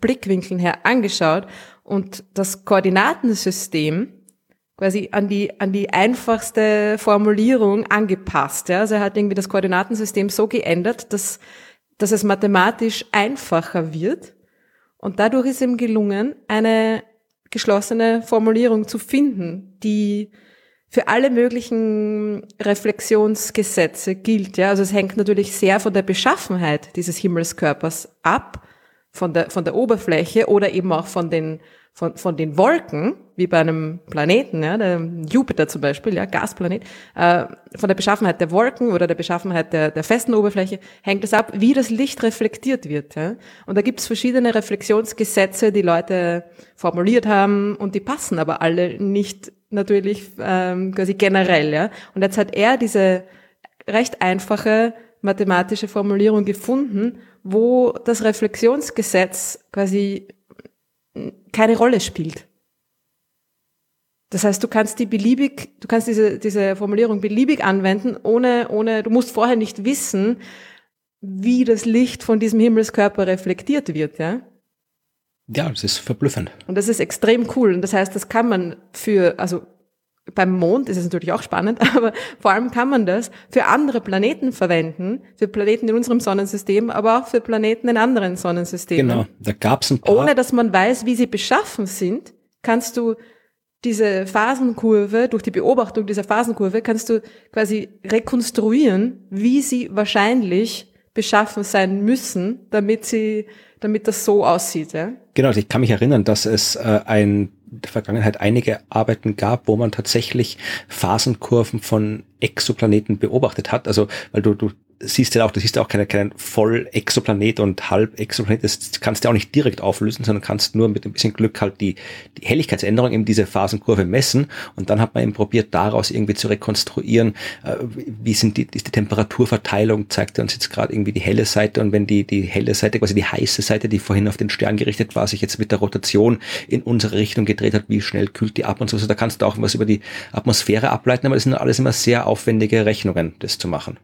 Oder genau. waren's? Und waren's, ja. Und das ist genau der Punkt. Waren's, ja. Mittlerweile ist es so, dass jetzt, oder jetzt, ne, ist es so, dass durch diese neue, ähm, durch diese Gleichungen, die, die er aufgestellt hat, kann man das ganz leicht anwenden und zwar eben auch in, in weiteren Analysen, ja. Also du kannst damit, du kannst diese Gleichungen dann jetzt irgendwie ganz leicht da ein, einbauen in eine, in eine viel detailliertere Analyse. Und das ging vorher nicht, weil dann einfach die, die Phasenkurve zu berechnen allein war schon so komplex, dass die weiteren Berechnungen einfach äh, zu rechenintensiv waren. Ja. Und das Lustige ist, dass zum Beispiel, also das erste, den ersten Planeten, wo er das auch angewendet hat, war äh, ein Planet in unserem eigenen Sonnensystem, nämlich Jupiter. Und da hat Cassini, die Raumsonde, die um den Saturn äh, geflogen ist, ja, hat diese Phasenkurve von Jupiter gemessen, weil sie ja weiter außen ist als Jupiter und drum die Phasen des Jupiter überhaupt erst sehen kann. Ja, wir können die nicht sehen, weil wir sind innerhalb der Bahn des Jupiter. Für uns ist quasi immer voll Jupiter. Und, äh, aber Cassini hat eben diese Phasenkurve von Jupiter ähm, gemessen und die Daten sind aber nie detailliert analysiert worden, weil sich quasi niemand den Aufwand gemacht hat. Und jetzt hat er mit seiner neuen Formulierung hat das, äh, hat das angewandt, hat das gemacht und ähm, draufgekommen, dass die, die Partikel in Jupiterwolken doch ein bisschen anders sein müssen, als wir bis jetzt gedacht haben, und zwar nämlich größer, aber auch sehr unregelmäßig in ihrer Form. Und das ist natürlich schon cool. Ja? Also halt einfach das sofort auf, auf, einen, auf einen großen Gasplaneten an, angewandt und jetzt ist die Idee, das eben zuerst mal vielleicht auf die großen Gasplaneten, die wir schon kennen, in anderen Sonnensystemen anzuwenden und da eine, eine Art von Eichung mal irgendwie vorzunehmen, ja, zu schauen von Exoplaneten, wo man schon ein bisschen was über ihre Beschaffenheit weiß, das, äh, das auch irgendwie gleich mal auszuprobieren. Und der, der erste Exoplanet war jetzt Kepler 7b, und das haben sie dann auch gleich in, in Nature publiziert, äh, dass eben die Phasenkurve von, dass ihnen gelungen ist, die Phasenkurve von Kepler 7b, also nicht nur zu messen, sondern eben auch zu interpretieren mit dieser neuen, mit dieser neuen Methode. Ja, das ist cool. Also wie gesagt, ich habe, was ich vorhin gemeint habe, ich habe immer mit Numerik gearbeitet. Numerik heißt, du nimmst irgendwie eine Formel, eine Naturgesetzbeziehung, wie eben die Gravitationsformel, und anstatt dich hinzusetzen und zu rechnen mit halt Mathematik. Also nimmst das Ganze vereinfacht gesagt und schmeißt das in den Computer und lässt das den näherungsweise rechnen. Ja, also der macht halt dann, weil der halt Computer im Prinzip, ja, wenn du ausreichend Computer hast, kann der so schnell und so lang rechnen, wie du gerne möchtest und du kannst dich halt dann quasi stimmt nicht ganz, aber du kannst dann quasi beliebig nahe ans echte Ergebnis ranrechnen. Ja, also die, äh, das ist Numerik. Also es steckt mehr dahinter und Numerik ist eine wahnsinnig wichtige Disziplin. Also zum Beispiel irgendwie hier die Gravitationswellen, ja, die hat man nur messen können, weil man vor, Jahr, vorher jahrzehntelang sich damit beschäftigt hat, mit numerischen Methoden, wie denn so ein Gravitationswellensignal überhaupt ausschaut. Das kann man auch nicht ausrechnen, einfach mit Papier und Bleistift hinsetzen und ausrechnen, exakt, sondern man muss das auch simulieren am Computer und dann äh, hat man es gewusst und dann konnte man es finden. Und äh, alles, also wenn die, die Raumsonde zum Mars fliegt, das macht man auch mit numerischen Rechnern, also Numerik ist schon wichtig, aber ich war gerade so am, am Ende einer Übergangszeit quasi, wie ich angefangen habe, mich damit zu beschäftigen auf der Uni, so Anfang der 2000er, da sind die Computer gerade schnell genug geworden, dass es sich wirklich lohnt, Numerik zu machen, jetzt zur Simulation von Planetensystemen. Davor war es immer noch so verbreitet, dass man sich wirklich hingesetzt hat ähm, und ja, halt probiert hat, mit der Mathematik, mit den Formeln das Beste rauszuholen, was geht aus den Formeln. Die Formeln so umzuformulieren, äh, dass man eben mhm. mehr rauskriegt, also eine andere Form rauskriegt. Also klassische Mathematik halt, ja. Und es gibt immer noch Leute, die das machen natürlich, aber quasi die extrem gestiegene Rechenleistung hat halt diesen äh, analytischen Ansatz äh, wesentlich hinterschlagen, ja, weil es ist halt einfach, es ist wesentlich einfacher. In den Hintergrund gerückt, hätte ich jetzt gesagt, aber. es ist wesentlich einfacher, halt einfach die Gleichung zu nehmen, in ein Computerprogramm zu stecken, das äh, numerisch durchzusimulieren, das Ergebnis rauszuhauen. Also das ist wirklich ja. heutzutage, es ist, wie gesagt, keine triviale Aufgabe. Ich verlinke, ich habe mal eine Folge dazu gemacht in den schönen Geschichten zu Numerik. Es ist nicht trivial, so eine Simulation, aber es ist halt, wie gesagt, also dass der limitierende Faktor der Computerkraft ist halt heute keiner mehr. Also wenn früher so Leute wie äh, Poincaré oder hier äh, die ganzen, wie hier, ähm, wie hieß der Kerl, äh, Urban Le Verrier, der Neptun entdeckt hat, ja, die haben ja auch die Daten, die Bahnen berechnet der Planeten und vorhergesagt, wo sie sind. Und die haben auch, die haben auch numerische Näherungsrechnungen gemacht, weil es eben keine geschlossene Form gab. Aber die haben halt quasi, die sind halt da gesessen und haben halt durchgerechnet und dann nächste Iteration und nächste Iteration. Und mhm. die sind irgendwie jahrelang gesessen und haben da vor sich hingerechnet, was halt ein Computer halt ein paar Sekunden macht, ja. Also diese, diese äh, Numerik ist schon wichtig und mächtig, aber, und das ist der große Nachteil, den die Numerik dir nicht liefert, du kriegst halt bei der Numerik ein Ergebnis, aber du weißt nicht, wo das Ergebnis herkommt. Ja, äh, das habe ich nur, wenn ich jetzt eine Formel habe und da stecken physikalische Parameter drin. Da steckt jetzt, was ich, die Exzentrizität der Umlaufbahn drin oder halt die Reflexionsfähigkeit der Oberfläche eines Planeten im Fall von dieser, äh, von, von der Formel, um die es jetzt gerade geht. Ja, da stecken reale physikalische Parameter drin und ich finde dann eine Formel, die mir das Ergebnis liefert, dann sehe ich in dieser Formel, wie diese Parameter mit anderen Parametern verknüpft sind. Ja, und wenn ich dann sehe, mhm. aha, äh, hier steht irgendwie die, die große Halbachse über dem Bruchstrich und die Extradizität unterm Bruchstrich, ja, dann weiß ich, okay, wenn das eine hochgeht, geht das andere runter. Und dann habe ich schon mal wieder eine Idee oder einen Hinweis auf ein physikalisches Phänomen, dass nämlich irgendwie hier Halbachse und Bahn äh, sich nicht unabhängig voneinander verändern können, sondern dass da irgendwie ein Austausch stattfindet. Also da kann ich wirklich, da, da, da sehe ich aus der, aus der analytischen Formulierung, aus dem mathematischen Formeln, kann ich physikalische Gesetze quasi direkt ableiten, Zusammenhänge. Bei der Numerik nicht so direkt, ja, aber da sehe ich halt einfach, ich sehe, was, was das Ding tut, aber ich muss mich sehr viel mehr anstrengen, um rauszufinden, warum es das tut. Also insofern mhm. ist es gut, dass es noch Leute gibt wie den, äh, wie war sein Vorname, Kevin Heng, Kevin. Der, der sich eben noch hinsetzt und probiert, neue Formeln rauszufinden, ja, und dann es ist vielleicht ein bisschen so, wie wenn man eine, eine, eine Sprache nur vom Zuhören lernt oder durch die äh, grammatikalischen Gesetzmäßigkeiten, die der Sprache zugrunde liegen. Ja, das ist irgendwie, das eine ist mehr oder weniger so Trial and Error, ja, durch Ausprobieren, äh, und das andere ist, ich weiß genau, was passiert und wie es funktioniert, und na, das eine ist quasi Top-Down, das andere Bottom-Up, oder irgendwie so könnte man das ja. vergleichen vielleicht. Ja, wahrscheinlich gibt es ähm, in den nächsten Astronomie-Büchern steht dann irgendwo die Hängformel drinnen.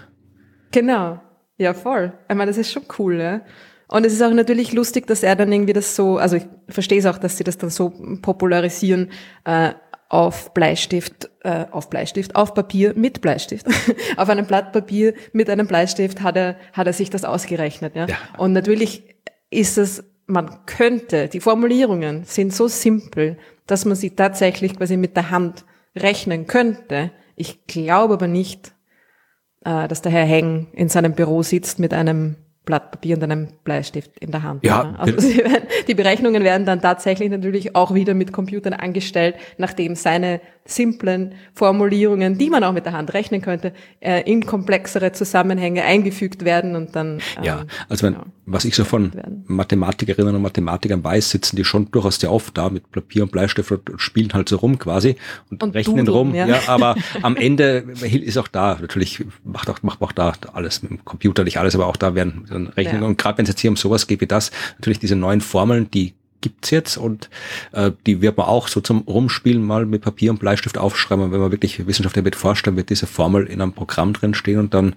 ja, ja. werte ich das damit aus und stelle das dann irgendwie in Rainbow oder mit Heatmap oder wie auch immer da, was mir rauskommt. never Rainbow, never. Furchtbares Zeug. Uh, anyway, ich finde schon auch extrem cool, weil es ist einfach eine ganz, also zur Bedeutsamkeit von dieser Entdeckung, ja, weil es ist einfach eine ganz neue Art, die Atmosphären von Exoplaneten zu untersuchen. Ja.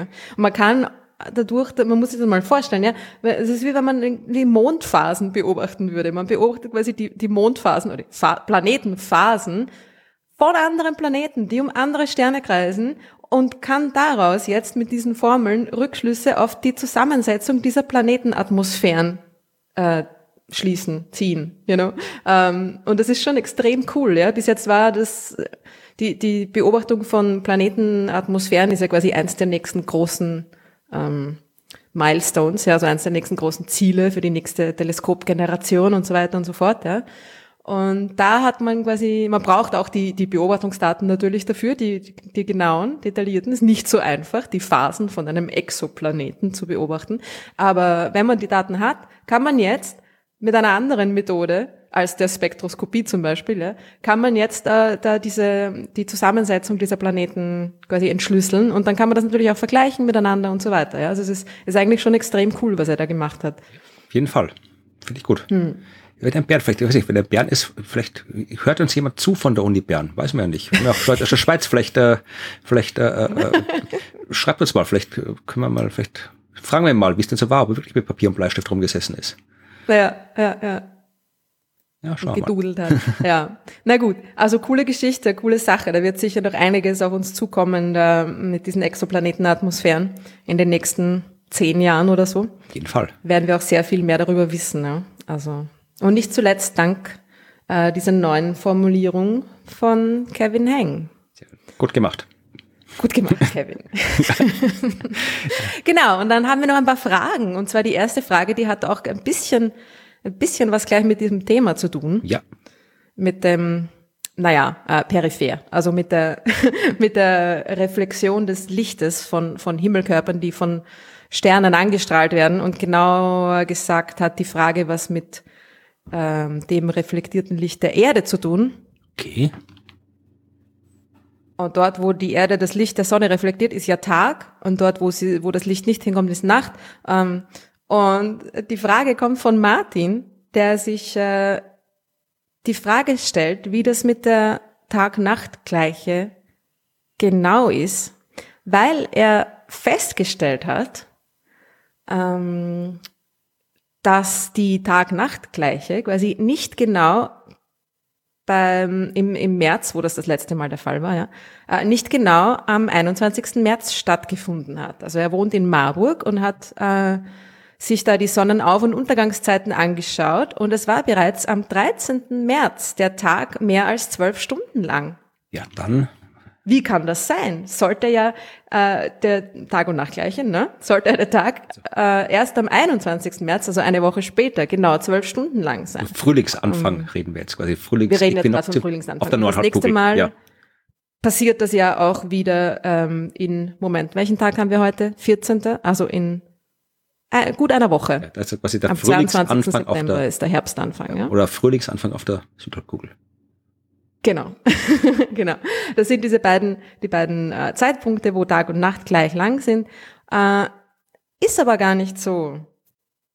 Und er fragt sich auch, ob das vielleicht was mit den Zeitzonen zu tun hat oder wie auch immer. Ähm, super Frage. Ja. Und es stimmt. Es ist der Tag und die Nacht nicht äh, bei der Tag-Nacht-Gleiche gleich lang. Ja? das ist Skandal. kompliziert. Äh, und ich habe da auch gleich wieder eine Musikempfehlung für euch, weil das äh, mh, auch in der Telegram, in unserer Telegram-Gruppe, die ihr übrigens äh, ganz leicht finden könnt und beitreten könnt, äh, war, war ein bisschen eine Musikdiskussion mit ähm, Peter Licht und so weiter vom letzten Mal. Äh, was mich hat die, diese Frage, das mit den Zeitzonen und der Zeitumstellung und so weiter sofort an Tokotronik erinnert. Die Welt kann mich nicht mehr verstehen. Ja, kann man auch immer empfehlen. Ich weiß nicht genau, ob es so etwas gibt und ob es an der Zeitumstellung liegt. Ja, es liegt nicht an der Zeitumstellung, es liegt nicht an den Zeitzonen. Nein, es liegt ganz einfach daran, dass der Tag, ähm, wie soll ich jetzt sagen, da, es, es kommt darauf an, was man als Tagesanfang mhm. bezeichnet. Ja, also diese Tag-Nacht-Gleiche bezieht sich auf den geometrischen Mittelpunkt der Sonne, okay? Mhm. Also am 21. März, beziehungsweise jetzt wieder am 22. September, ist der, der Zeitpunkt, wo die, der Sonnenmittelpunkt quasi über, über den Tageshimmel wandert und den Nachthimmel gleich lang, ja? Also die Sonne, der Mittelpunkt der Sonne ist der, worum es da geht, ja? Der Punkt, worum es da geht. Habe ich das jetzt verständlich? Ich glaube schon mal, wenn vielleicht Erklärt, probieren wir es ja. andersrum. Man sieht die Sonne ja auch schon, wenn sie noch unter dem Horizont steht. So das sieht man es. schon hell werden, ja. Und das Licht wird auch gebeugt. Das heißt, die Sonne kann sogar noch ein Stückchen tiefer unterm Horizont stehen, als sie eigentlich eh schon steht, weil das Licht dann nochmal extra in unsere Richtung gebogen wird. Und dann ist sie quasi schon noch gar nicht da, aber wir sehen trotzdem schon Licht. Und deswegen ist es hell, was für einen Tag so halt auch normal ist. Aber astronomisch genau. gesehen genau ist was anderes gemeint. Da geht es darum, um den Mittelpunkt der Sonne. Das ist War der, der Sonnenmittelpunkt, den, den ähm, also wirklich quasi äh, rechnerisch den, den Horizont äh, überquert. Und es ist ja tatsächlich so, dass der Tagesanfang normalerweise ähm, definiert ist als der Zeitpunkt, wo wir die, die, die Sonne über den Horizont kommen sehen. Und das ist, wie du sagst, äh, schon vorher der Fall, aus zwei Gründen. Das erste, die Sonne ist kein Punkt, sondern eine Scheibe und hat eine Ausdehnung. Na, und das na, zweite, sie erscheint als Scheibe, bevor hier doch irgendwie bevor irgendwelche Verschwörungstheorien anreißt. sie erscheint ähm, als Scheibe am Himmel und äh, wir sehen daher natürlich ihren Ober, ihre obere Hälfte schon quasi vor dem theoretischen Mittelpunkt Tagesanfang. Ja? Und das Zweite ist, dass unsere Atmosphäre, die Sonne auch noch ein bisschen, das Sonnenlicht ein bisschen äh, abknickt quasi und sie deswegen schon zu sehen ist, obwohl sie tatsächlich mathematisch, geometrisch noch unter dem Horizont ist. Ja. Und das macht eben genau diese ungefähr, je nach, je nach geografischer Breite natürlich auch, ja. Also der Effekt ist stärker Richtung Pol, weil da die Sonne quasi länger über den Horizont schrammt, sagen wir mal, ja. Äh, und das ist, also es ist ungefähr eine Viertelstunde oder sogar auch ein bisschen mehr, ja der Unterschied. Das heißt, der Tag, tatsächliche Tag-Nacht-Gleiche findet ungefähr eine Woche vor oder zehn Tage sogar, ähm, je nachdem, wo man ist auf der Erde, äh, vor dieser astronomischen Tag-Nacht-Gleiche statt. Und das hat sogar einen Namen, das nennt sich Equilux. Habe ich noch nicht gehört. Cooles Wort, muss ich mir merken. Das, das gleiche Licht, ja, der Zeitpunkt des gleichen Lichts. Cool.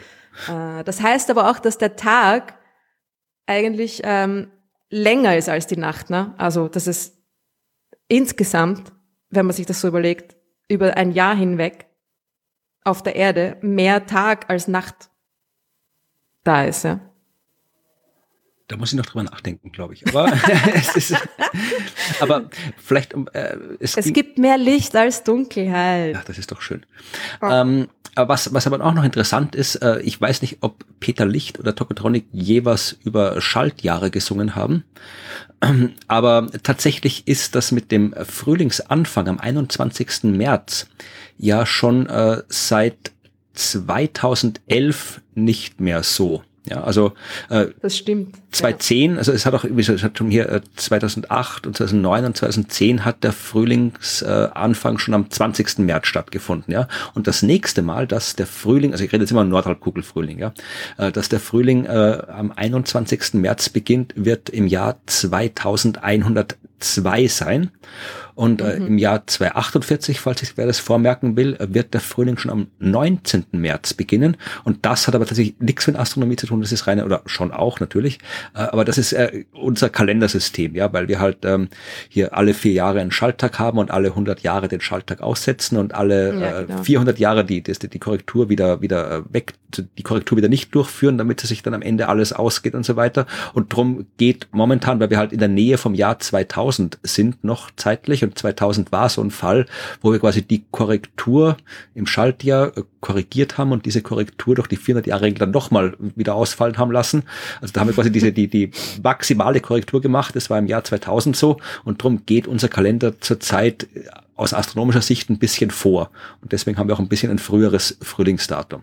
Aber, ja, stimmt, das ist, äh, das ist ein guter Punkt. Ja. Aber wie gesagt, das ist eh alles nur Astronomie und äh, es geht ja, es gibt ja noch die meteorologische Definition vom Frühling, ja, die, die halt einfach mal leichter rechnen kann. Das ist irgendwie Jänner, Februar, März ist Frühling. Ähm, und ab bis in Jänner, Februar, es ist halt quasi, na, März, April, Mai ist Frühling, Juni, Juli, August ist Sommer. Also dann wird aber einfach alles in drei Monatsblöcke eingeteilt, dass man leichter rechnen kann. Und die einzige Definition, die aber wirklich zählt, ja, also für uns Menschen ist äh, das die phänologische Definition, ja, also wann es sich so anfühlt wie Frühling. Und das ist ja auch tatsächlich wissenschaftlich definiert, die Phänologie. Also der Vor, ich habe es gerade aufgemacht, äh, bei uns in Mitteleuropa beginnt der Vorfrühling, wenn die Schneeglöckchen anfangen zu blühen und äh, dauert bis die Salweidenkätzchen pollengelb sind. Das ist der Vorfrühling. Oh. Der Erstfrühling äh, fängt an, wenn die Forsythien blühen, bis hin mhm. zum Blühbeginn der Birnbäume. Und der Vollfrühling äh, fängt an, also das ist jetzt irgendwie, äh, äh, kann man natürlich auch noch anders definieren. Es gibt verschiedene Definitionen, aber die zählen eben auch dazu. Der Vollfrühling, der echte Frühling ist, wenn die Apfelbäume blühen, bis hin zum Blühbeginn der Eberesche. Und das ist natürlich alles, das hängt natürlich jetzt nicht nur von der Jahreszeit ab, es hängt auch davon ab, wo du bist, ja, weiter nördlich, weiter südlich, ob du in einem Tal bist, ob du auf dem Berg ja, bist. und wie stark der Klimawandel genau, also ausgeprägt also, ist in deiner Region. Ganz genau, mhm. das haben wir in, in meinem äh, zweiten Podcast, dritt Podcast, viert Podcast, ach, viert Podcast. Äh, Angeber. ach, du hast auch schon zwei, ja, also tu dich so.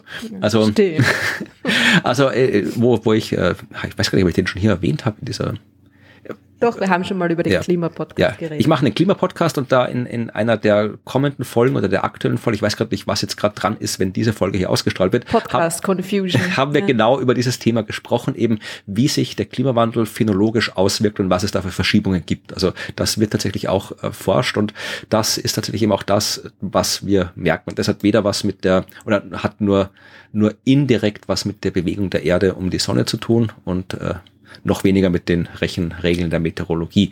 Aber das ist, es ist immer interessant, dass dieses, diese alte Regel Frühling am 21. März, dass die eben, die kann man sich bis zum Jahr 2102 sparen, ja. ja. Ja, das ist aber lustig, weil das sind so Dinge, die, die, die sind so in unserem Gehirn drinnen. Ja, wir haben es in der Schule gelernt, da war es halt noch so. Ja, da war es so. Ja. 21. Ja. Und es kommt uns da jetzt auch irgendwie so vor, als wäre das schön oder wird das als so, als würde das so ja. gehören. Und dann ist es jetzt am 20. Ja, sind wir so ein bisschen unbefriedigend. Ja, schon. Komisch, ja. Ist vielleicht genauso wie die Sache mit dem Pluto, dass immer noch alle so traurig sind, dass der Pluto kein Planet mehr ist. Jedes Mal, wenn ich mit Leuten rede, ist jedes Mal der Pluto. Aber warum eigentlich? Ah. Das gibt sich auch irgendwann. Bitte stellt jetzt keine Fragen, was den Pluto angeht. Ja? ja. Mir geht er schon am Nerv, ja. der Pluto. Pluto-freie Zone. Nein, das kann man auch nicht sagen. Aber wir haben noch eine super Frage. Ja, bitte, bitte. Wir haben noch eine super Frage über, über äh, die nichts mit Pluto zu tun hat, sondern mit anderen Planeten. Und zwar, wiederum geht es um Exoplaneten, Jawohl. um Planeten um andere Sterne. Und zwar fragt sich Nico, der zwölf Jahre alt ist, äh, und sagt, er hat gleich drei Fragen, aber die hängen sehr gut zusammen. Das heißt, wir können sie alle drei auf einmal stellen. Können Neutronensterne auch Planeten haben? Und wenn ja, wo liegt ihre habitable Zone? Und funktioniert das auch in Doppelsternsystemen? Die Antwort darauf, die kurze Antwort ist äh, ja, nirgends weiß ich nicht genau. Und ähm, weil Nico das vielleicht ein bisschen genauer wissen will, äh, führe ich es ein bisschen aus. Also ja, Neutronensterne können Planeten haben. Wir haben Planeten von Neutronensternen entdeckt. Wir sind uns aber nicht absolut sicher, ob man diese Objekte, die Neutronensterne umkreisen und die so aussehen wie Planeten, auch wirklich als Planeten bezeichnen sollten. Denn ähm, ein Neutronenstern ist ja kein echter Stern. Der ist das, was übrig bleibt, wenn ein großer Stern am Ende seines Lebens explodiert. Ja, und wenn der nicht zu groß ist, sondern so mittelgroß ist, dann äh, wird aus dem Resten dieses Sterns ein Neutronenstern. Ja, so ein Ding, das so, weiß nicht, 30 Kilometer groß ist, aber immer noch so schwer wie die Sonne. Ja, das ist ein Neutronenstern. Und bei dieser Explosion bei der der Neutronenstern entsteht, sollten eigentlich alle Planeten, die da mal irgendwie schon rum waren, in der Nähe eigentlich, die sollten damit zerstört werden. Ja, also der Neutronenstern sollte eigentlich keine Planeten haben, weil die bei der Entstehung des Neutronensterns ja, Das ist eine Supernova-Explosion, ne? Also genau. Das ist ähm, ich nicht eine gesagt. ordentliche Explosion. Genau. Also das wird alles weggeschleudert, weggeblasen, pulverisiert, was auch immer. Genau. Und deswegen, Tschüss Planeten. Und deswegen sollten Neutronensterne eigentlich keine Planeten haben. Aber man hat welche gefunden und tatsächlich schon, äh, bevor man die echten Planeten anderer Sterne gefunden hat. Die haben wir 1995 gefunden. Äh, bei einem Neutronenstern hat man schon 1991 Planeten gefunden. Also das ist, ähm, da war Nico noch gar nicht geboren, glaube ich, 1991. ja. Ach Gott, das ist so lang her.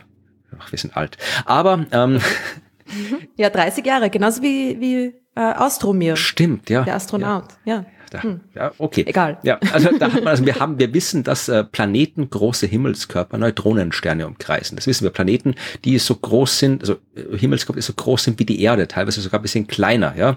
Also man kann das deswegen so genau messen, weil Neutronensterne manchmal Radiosignale aussenden, äh, weil die sich, weil die rotieren und dann ihr Magnetfeld sich auf eine bestimmte Art und Weise dreht und über dieses Magnetfeld Teilchen vom Neutronenstern ins All geschleudert werden, was dazu führt am Ende, dass äh, dieser Neutronenstern quasi sehr, sehr regelmäßig so ein bisschen so piepst halt oder Radiopieps, also Radiosignale ausschickt. Also wirklich blinkt, das ist ein viel besseres Wort, ja. piepst. ja, aber ich habe das Radio noch im Kopf gehabt, ja. Aber, ja, genau. Aber das diese, ist Licht, nicht ja, Ton. Ja, eh. Aber äh, dieses, äh, dieses Blinken ist extrem regelmäßig, ja, weil der sich halt auch extrem regelmäßig bewegt. Und wenn jetzt aber andere Himmelskörper um diesen Neutronenstern kreisen, dann wackelt der ein bisschen und dann wackelt auch das Blinken. Also der, der beim Wackeln kommt er ein bisschen auf uns zu, ein bisschen von uns weg und dann kommt das Blinken ein bisschen zu früh und ein bisschen zu spät und äh, das kann man, man kann Blinken, Helligkeiten sehr genau messen und so konnte man eben messen, dass bestimmte Neutronensterne halt genau auf die Art und Weise unregelmäßig blinken, die auf die Existenz von Planeten hindeutet. Also so haben wir Planeten entdeckt. Wir gehen davon aus, dass diese Planeten nicht so entstanden sind, wie Planeten normalerweise entstehen. Ja, also normalerweise entstehen Planeten bei einem jungen Stern, der noch Material von seiner Entstehung um sich herum hat und dieses Material ballt sich zusammen und bildet Planeten.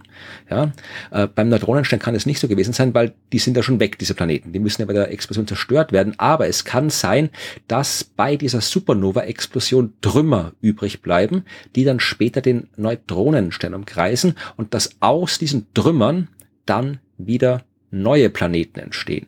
Die Frage ist, äh, sollen wir die auch Planeten nennen oder nicht? Wir nennen sie meistens Planeten, aber sie sind eben erst entstanden, nachdem der Stern schon gestorben war. Also Zombie-Planeten, wenn man so will, oder Zombie-Stern. Aber die, ob, also die, der erste Teil der Antwort ist ja, gibt's. Äh, können, haben die eine habitable Zone? Es ist schwer zu sagen, weil der Neutronenstern ja kein echter Stern mehr ist. Da kommt nicht mehr die Menge an Wärme, die Menge an Licht, die von einem normalen Stern wie die Sonne kommt. Es kommt sehr viel Strahlung, die gefährlich ist für uns Menschen.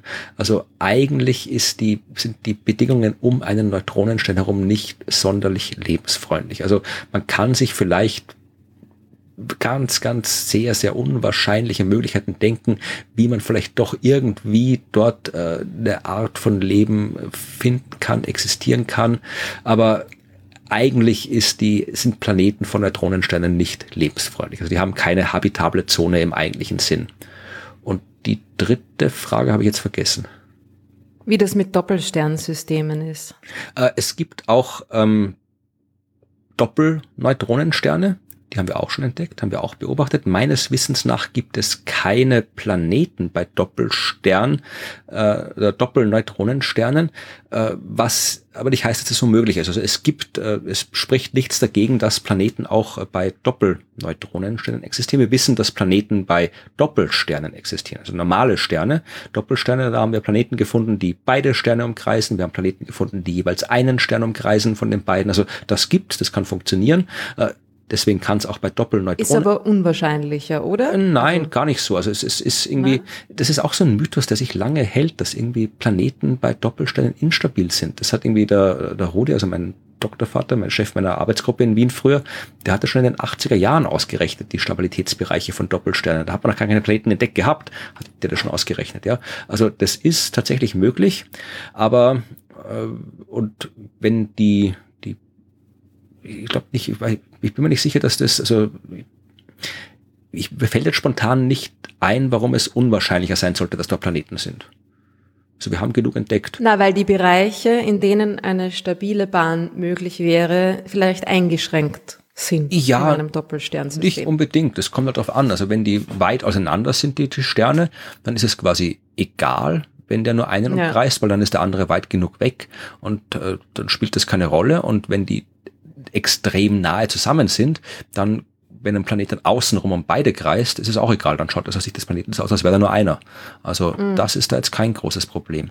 Also, Aber dann müssen sie jeweils quasi, also ähm, dann die, müssten die Planeten weit weg sein von diesem Doppelsternsystem. Es kommt also es würde ein, ein Bereich um den, ein, der, der nähere Bereich um das Doppelsternsystem, bei dem bei einem Einzelstern locker Planeten sein könnten, da können bei einem Doppelsternsystem keine Planeten sein. Ne? Also es ist schon ein gewisser, es sind gewisse Bereiche ausgeschlossen quasi. Und darum hätte ich mir gedacht, dass es bei Doppel, dass es, dass Doppelsterne eher vielleicht weniger oft Planeten haben als Nicht-Doppelsterne, wenn man sich jetzt die Statistik anschaut. Aber keine Ahnung. Hey.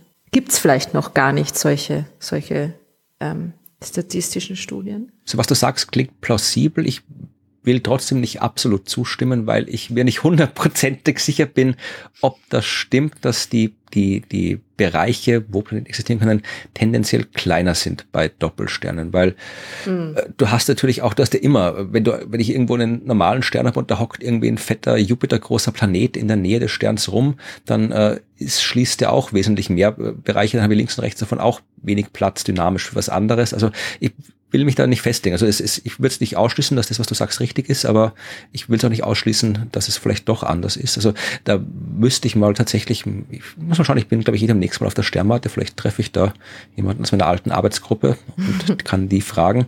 Ähm, weil bis dahin, lieber Nico, liebe Leute, wir haben keine Ahnung. Ja, also ich wollte nur noch eins sagen, ja. Also Planeten bei Doppelsternen gibt's. Das ist kein Problem. Ja, äh, ja. Die können dort stabil sich bewegen, die können dort entstehen. Wir haben welche gesehen dort. Das gibt's.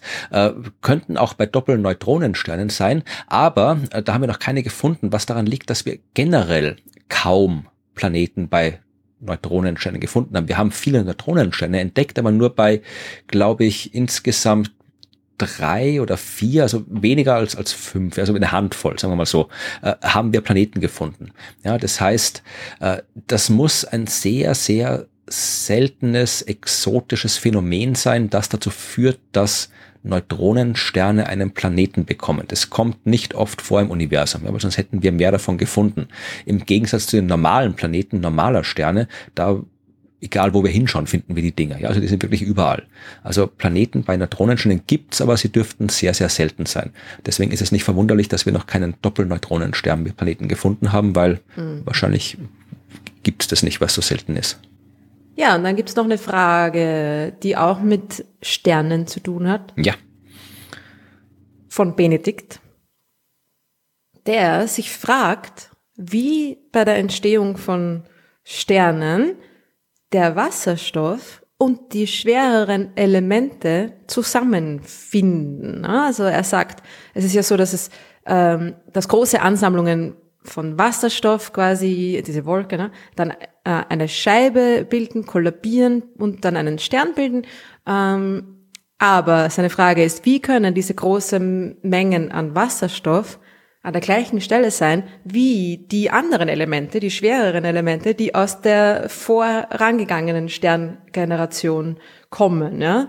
Ähm, woher kommt dann das Baumaterial für die Planeten um diese neu entstandenen Sterne? Das fragt er sich auch. Und er hat dann auch noch gleich zwei Lösungsvorschläge, mit denen er sich seine eigene Frage beantwortet. Sehr praktisch. Und zwar fliegen die, also diese schwereren Elemente, so weit durchs All, bis sie eine bisher noch nicht kollabierte Wolke finden und ist der Wasserstoff auch noch übrig von den Sternen der ersten Generation.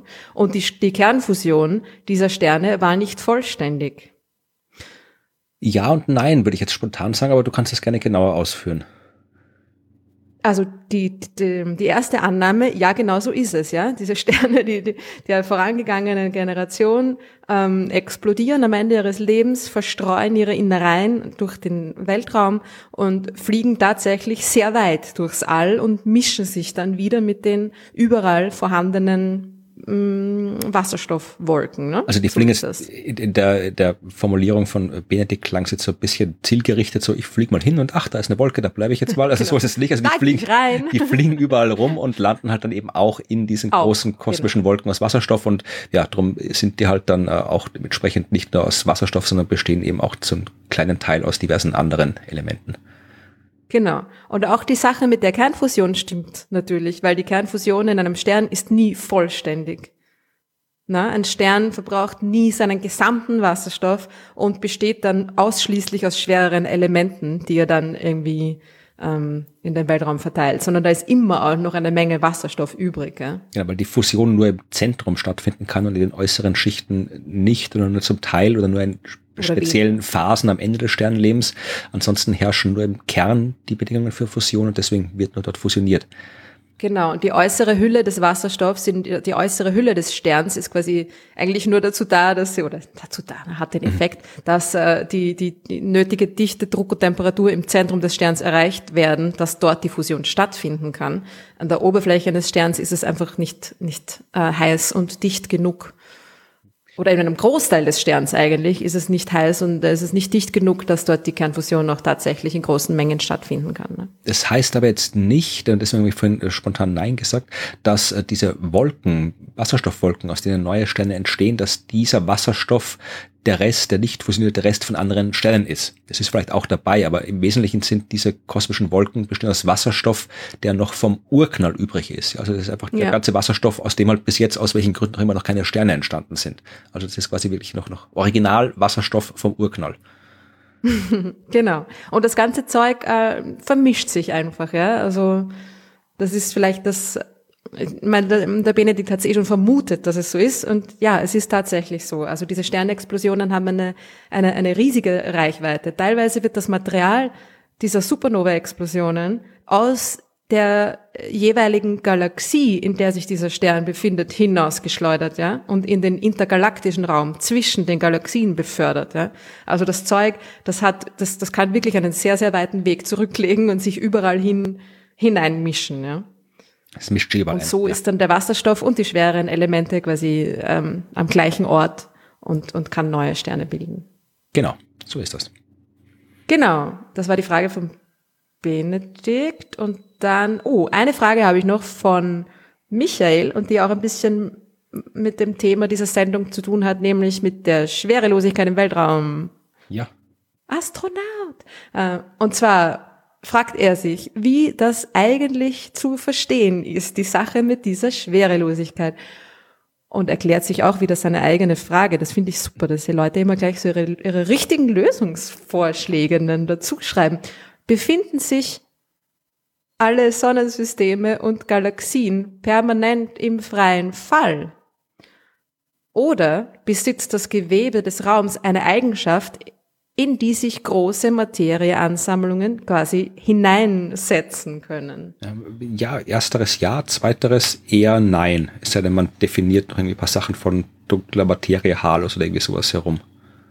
Ich würde sagen, zweiteres auch ja, wenn man die Eigenschaft des Raums als quasi die Raumkrümmung, die durch die Anwesenheit der großen Materie verursacht wird, versteht. Ja, ja aber ich weiß, ich glaube, ich glaube, es war tatsächlich äh, nicht so gemeint die Frage. Interpretationssache. Also, es ist also, tatsächlich ist alles, es ist alles im freien Fall. Es, Im freien Fall heißt ja quasi der Gravitationskraft quasi unterliegen. Also die, die ist, da ist nichts, was keine andere Kraft im Wesentlichen die wirkt. Die fallen einfach umeinander anhand der wirkenden Gravitationskräfte beziehungsweise wenn man es so interpretiert wie du äh, bewegen sich durch die von der Masse der Objekte verformte Raumzeit im freien Fall. Genau, also es ist, ein, es ist in, gewiss, im gewissen Sinne schon auch eine Eigenschaft des Raums, wenn man die Gravitation als Eigenschaft des Raums irgendwie ähm, versteht. Aber da ist nichts, wo die rumliegen. Also nicht so eine Treppenstufe, nee. wo die Galaxie drauf liegt und dann, hat, dann kommt der andere schubst die runter. Also die liegen nicht im rum, sondern die sind alle im freien Fall.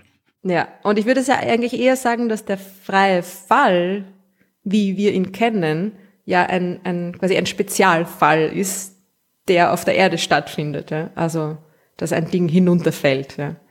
Aber das, äh, den, der, der freie Fall als, als, als, als Konzept der, der ist überall im Weltraum vorhanden und findet überall statt. Genau, weil sich alles unter dem, dem Einfluss der Schwerkraft und dem Einfluss der Gravitation befindet. Ja, wir, bei uns wird der freie Fall dann gestoppt von den, von, weil halt dann, wo der Boden kommt und Vom wir halt dann, genau. dann, dann eine Gegenkraft quasi entsteht, die halt diesen freien Fall äh, ausgleicht. Drum fallen wir halt normalerweise nicht, wenn wir auf der Erde rumlaufen, aber im Weltall gibt diese Gegenkraft durch was anderes eben nicht und da fällt man halt. Genau, und die Planeten fallen um die Sonne, die Raumstation fällt um die Erde.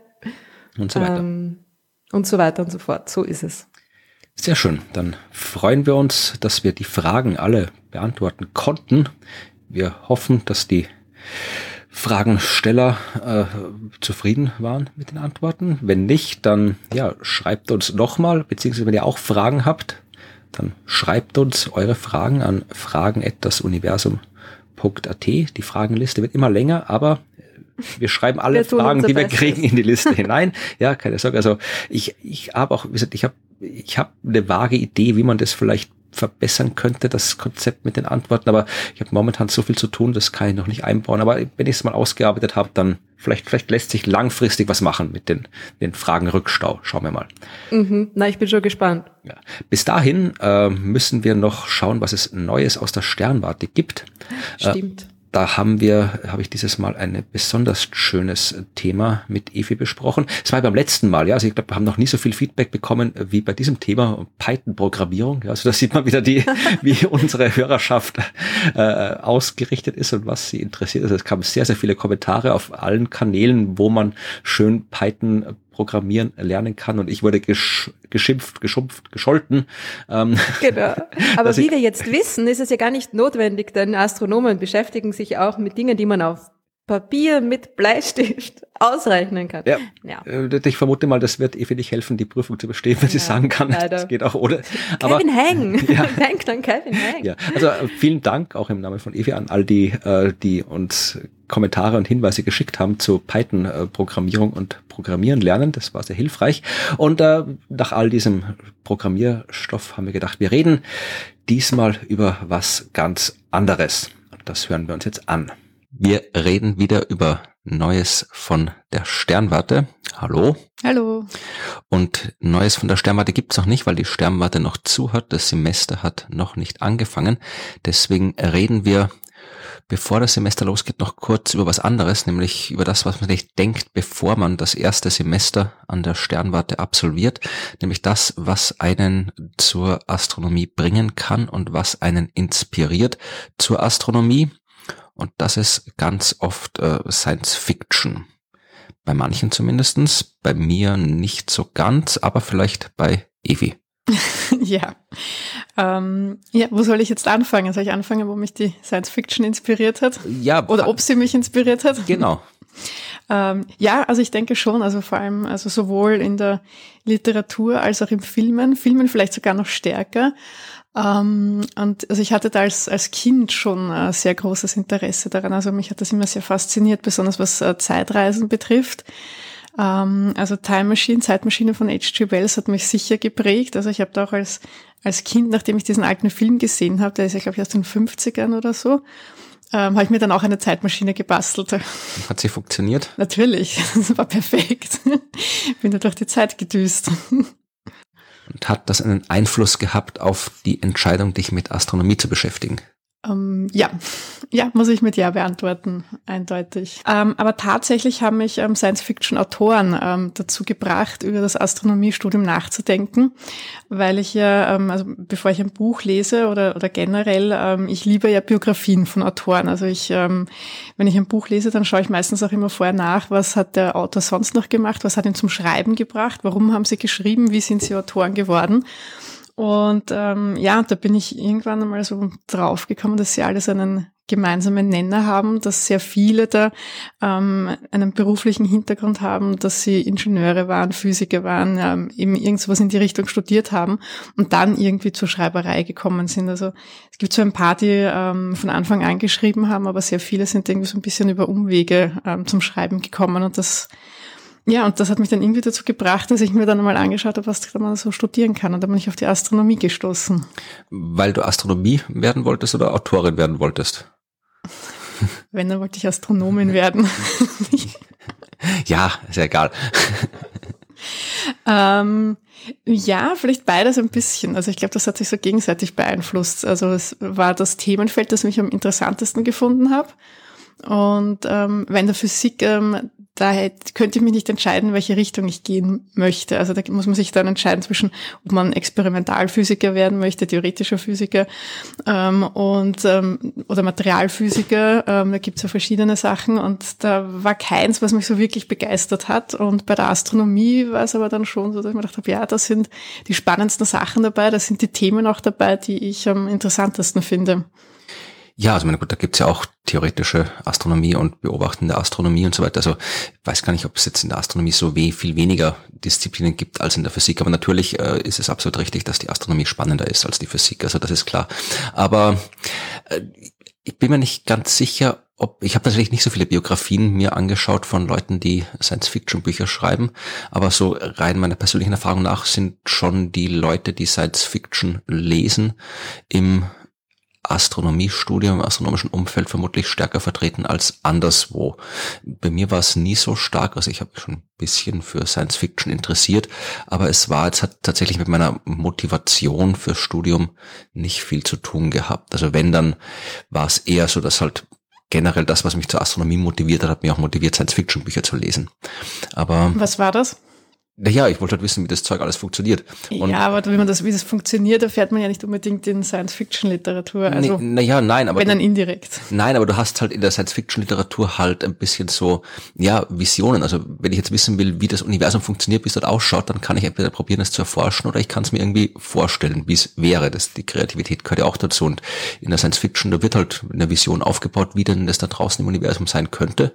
Und ich kann mir halt nicht anschauen, wie ein, wie ein schwarzes Loch äh, aus der Nähe ausschaut, aber ich kann lesen, wie jemand in einem Buch drüber schreibt, wie es ist, wenn man um ein schwarzes Loch rumfliegt. Das mag vielleicht wissenschaftlich nicht korrekt sein, klar, aber man kann sich dann zumindest irgendwie probieren vorzustellen und das ist ja auch ganz nett. Also die, die, die Motivation dahinter ist halt immer die gleiche, man will wissen, wie es funktioniert und ich glaube, das war bei mir das Treibende. Also ja, aber wie gesagt, ich habe mich halt irgendwie ein bisschen für Star Trek geschaut, Deep Space Nine, die beste Star Trek Serie.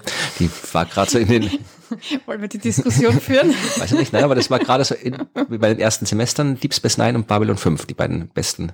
Deep Space Nine, Babylon 5 und Space, die drei besten Science-Fiction-Serien. ich dir da nicht zustimme. ist egal, aber das waren so, die haben mich bei den ersten Semester habe ich das äh, gesehen und hat natürlich mitgespielt, aber gibt es spezielle Bücher, die dich in der Hinsicht außer H.G. Wells geprägt haben? Und da war es ja auch der Film, hast du gesagt, und nicht so sehr das Buch.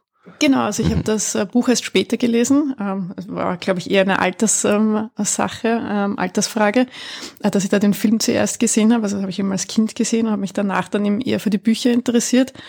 Ähm, ich habe generell immer dieses Interesse auch gehabt, also diese Abenteuer. Also es war auch diese ähm, die Reise zum Mittelpunkt der Erde. Und irgendwann hat sich das dann hat sich das Universum halt für mich auch ausgedehnt mhm. und ist dann ins Weltall quasi transferiert worden, diese Abenteuer. Und ähm, ich habe auf diese, ähm, also eh wie du es auch schon angesprochen hast, ja diese Ideen, diese kreativen Ideen, die dahinter stehen. Und das ist das, was ich immer am faszinierendsten gefunden habe. Und ich glaube, dass ich dadurch zu den Themen gefunden habe. Also während es bei dir vielleicht eher war, ähm, dass dich die Themen schon vorangetrieben haben, dass du dann diese Bücher, Filme, Serien gefunden hast, ähm, war es bei mir, glaube ich, eher so, dass ich dadurch zu diesen ähm, Ideen gefunden habe. Also ähm, eben, dass ich dann das erste Mal von einer Dyson-Sphäre gehört habe zum Beispiel, ja, oder ein Weltraumlift und solche Sachen. Ähm, und das habe ich immer sehr inspirierend auch gefunden. Also einfach diese, äh, diese kreativen Ideen und habe dann oft die Bücher selber von den Geschichten her gar nicht mehr so gut gefunden, sondern habe einfach die Ideen oft viel besser gefunden. Und ähm, aber um deine Frage zu beantworten, ähm, was ich wirklich sehr gut finde, also ich bin äh, großer Fan von Philip K. Dick, also ich finde Blade Runner ist sehr gut, also auch das Buch äh, und der Film auch sowieso. Ähm, da heißt ja das Buch eher ähm, Träumen äh, Schaf, äh, Androiden von elektronischen Schafen, von genau. elektrischen Schafen. Und ähm, natürlich auch neben diesen H.G. Wells Büchern ähm, habe ich dann vor, vor Jahren einen, einen Schatz einmal entdeckt am Flohmarkt. Und zwar war da unterm Tisch äh, eine Bananenkiste voll mit Science-Fiction-Büchern. Ähm, und zwar war das eine, eine Buchreihe, die dürfte es in den 80ern einmal gegeben haben. Äh, Unterwegs in die Welt von morgen hieß die. Und, ähm, und da gab es so ziemlich alle Science-Fiction-Bücher, die bis damals erschienen sind. Und ich bereue es bis heute, dass ich nicht die ganze Schachtel gekauft habe, sondern dann nur ein paar ausgewählte Exemplare dann mitgenommen habe. Und, ähm, und da habe ich dann wirklich diese ganzen Klassiker auch nachgeholt. Also da habe ich dann die Mars-Chroniken äh, von Ray Bradbury dann noch ähm, äh, gelesen und ähm, unter anderem aber eben auch von Arcee Clarke ähm, 2001. Also da habe ich ja den, der Film ist ja super, ähm, den habe ich schon öfters gesehen, aber das Buch noch nie ge gelesen. Das hat er ja auch erst nachher erst geschrieben. Und da war ich wirklich positiv überrascht, wie, wie gut dieses Buch auch ist. Und ähm, ich glaube, dass da einfach durch diese, durch diese Summe von diesen ganzen Büchern auch und auch diesen Ideen, die da in diesen Büchern ähm, gespiegelt werden, äh, dass mich das ähm, sehr wohl näher zur, zum Astronomiestudium gebracht. Also ich glaube nicht, dass es der Auslöser ist, aber ich glaube, es bringt dich in so einen äh, in einen Kreis vielleicht, wo du mal drüber nachdenkst oder dich damit vielleicht auseinandersetzt, dass man das auch studieren kann. Und das war bei mir dann schon aber auch die Auseinandersetzung mit den Biografien von den Autoren und Autorinnen. Ja, da kommt ja jetzt demnächst oder vielleicht ist es auch jetzt schon, wenn die Sendung ausgestrahlt wird, weiß ich gerade nicht, äh, ein ganz großer Klassiker des Genres, der als Serie veröffentlicht wird, wo ich schon sehr gespannt bin, was das dann als Serie wird und ob es gut wird. Isaac Asimov, die Foundation. Darf ich es anteasern? Ja, und äh, wie gesagt, ich habe es nicht zu Ende gelesen, die Foundation, aber mal schauen, was rauskommt. Und der Trailer ist sehr vielversprechend, finde ich. Das, ja, das ist der Zweck von Trailern. Also. Ja, ist gut geschnitten. aber mal schauen, vielleicht inspiriert das ja die Serie dann wieder Leute, ein Astronomiestudium anzufangen. Mal schauen. Vielleicht, ja. Beim nächsten Mal, da ist dann wieder Schluss mit Science Fiction. Da bist du dann wieder wirklich in echt an der Sternwarte und dann schauen wir, was es in echt von der Sternwarte genau. gibt. Da gibt's dann die harten News. Ja, dann bis zum nächsten Mal. Ja, bis dann. Tschüss. Hast du dich auch von Science Fiction inspirieren lassen bei der Studienwahl? Also, Florian, zuallererst. Ähm, Deep Space Nine. Ja, ich stehe dazu. Ist nicht die beste Star Trek-Serie. Ganz im Gegenteil. ich stehe dazu, Nine. ich bleib dabei, ich ändere diese Meinung nicht. Deep Space Nine war phänomenal. Babylon 5 habe ich auch sehr gemocht, aber Deep Space Nine, ich fand das furchtbar langweilig. Nein, Deep Space Nine war super. Und die Ferengi, wer braucht Ferengi? Das ist so sinnlos. Die, äh, ja, die, vor allem die späteren Staffeln waren wirklich toll, ja. Da war auch der Worf mit auf der, auf der Raumstation, ja. Und dann kam ja, ganze mit Delta-Quadranten hier, also das war toll. Und hier die Kardassianer, also, und, und ach, der, der Schneider, der Geheimer, die Geheimdienstschneider und so. Äh, das war, der kardassianische Geheimdienstschneider, der war, ja. ist es so? Der war, der war okay, stimmt. Nein, also ja. Deep Space Nine, okay. ich stehe dazu. Es gab Aspekte, die okay waren, aber an sich, ja, es hat sich vielleicht ein bisschen gemausert im Laufe der Zeit, aber. Also ich habe die neuesten Iterationen von Star Trek nicht so verfolgt. Also das letzte, was ich noch, was ich beurteilen konnte, war das, was nach Voyager kam, das, was das Enterprise, das nur noch Enterprise hieß. Ähm, das hat mich nicht so beeindruckt und äh, alles, was danach kam, kenne ich nicht und bis dahin bleibt es bei Deep Space Nine, ist die beste Enterprise-Serie. Na gut, es äh, spiegelt allerdings nicht die Meinung des gesamten Universums wider, möchte ich mal Ja, nur weil ich, weil ich zwei, zwei gegen einen, das Wer ist noch? Tja, du bist überstimmt. Ja, ja, ja, na, wie man an dieser Diskussion äh, schon ableiten kann, ja, ich wurde natürlich auch durch Science Fiction geprägt. Also bei mir war es aber natürlich vor allem die, die, ähm, die Weltraumgeschichte. Also ich wollte ja Astronautin werden und dann bin ich drauf gekommen, dass man da entweder Militärpilotin sein kann oder Wissenschaftlerin. Und dann habe ich mir gedacht, mh, hm, die Chance, dass ich mal Militärpilotin werde, ist eher enden wollend. Und darum muss ich da wohl irgendwas Wissenschaftliches studieren. Und bei mir war das aber dann nicht so klar, dass das Astronomie werden soll, vor allem weil ich auch nicht wusste, dass man das überhaupt studieren kann. Ja, also für mich haben natürlich diese ganzen Science-Fiction-Serien und so weiter hatten da irgendwie bei mir das ausgelöst, dass ich da einfach auch rauf wollte in den Weltraum. Ja. Also ein bisschen anders gelagert als bei, bei Evi und dir. Hast du ein Lieblings-Science-Fiction-Buch? Ich habe das irgendwie, ich, ich habe jede Menge Lieblings-Science-Fiction, aber ich habe es nie geschafft. So ein einziges Buch kann man ja nicht irgendwie identifizieren. Aber gibt es zufällig eins, was dir am besten gefällt? Boah. Ich, auf die Schnelle. Ich habe keine Ahnung. Also ich war halt einfach auch der volle Star Trek Fan und das gibt's ja nicht wirklich im Buchformat, soweit naja, ich weiß, schon. oder? Doch, doch, doch, doch. Es gibt sehr, Aber sehr halt viele Romane von Star Nachhinein, Trek. oder? Naja, die sind halt auch parallel also, dazu veröffentlicht worden ja? und auch mit Geschichten, die nicht, nicht einfach nur die, die Fernsehserien abgeschrieben, sondern neue Geschichten. Da waren ein paar coole dabei, habe ich auch gelesen, so gerade zu der meiner Endschulzeit, Anfang Studienzeit habe ich so einen Schwung mhm. Star Trek äh, Romane gelesen, waren ein paar coole dabei. Okay. Na, die haben es nie bis zu mir geschafft. Ja, ich habe sie auch nicht mehr, sonst will ich sie allein. Aber Ach, ich habe gehofft, du sagst jetzt per Anhalter durch die Galaxis, dann will ich den, damit ich mich revanchieren kann und den Anhalter dissen. Aber ja. Aber naja, also wahrscheinlich ist es tatsächlich von den Büchern, jetzt wo du es sagst. es ist, okay, es ist das einzige, es ist wahrscheinlich das einzige Buch, in meiner Lesegeschichte, das ich mehr als einmal gelesen habe. Oh, okay. Und zwar, glaube ich, sogar dreimal.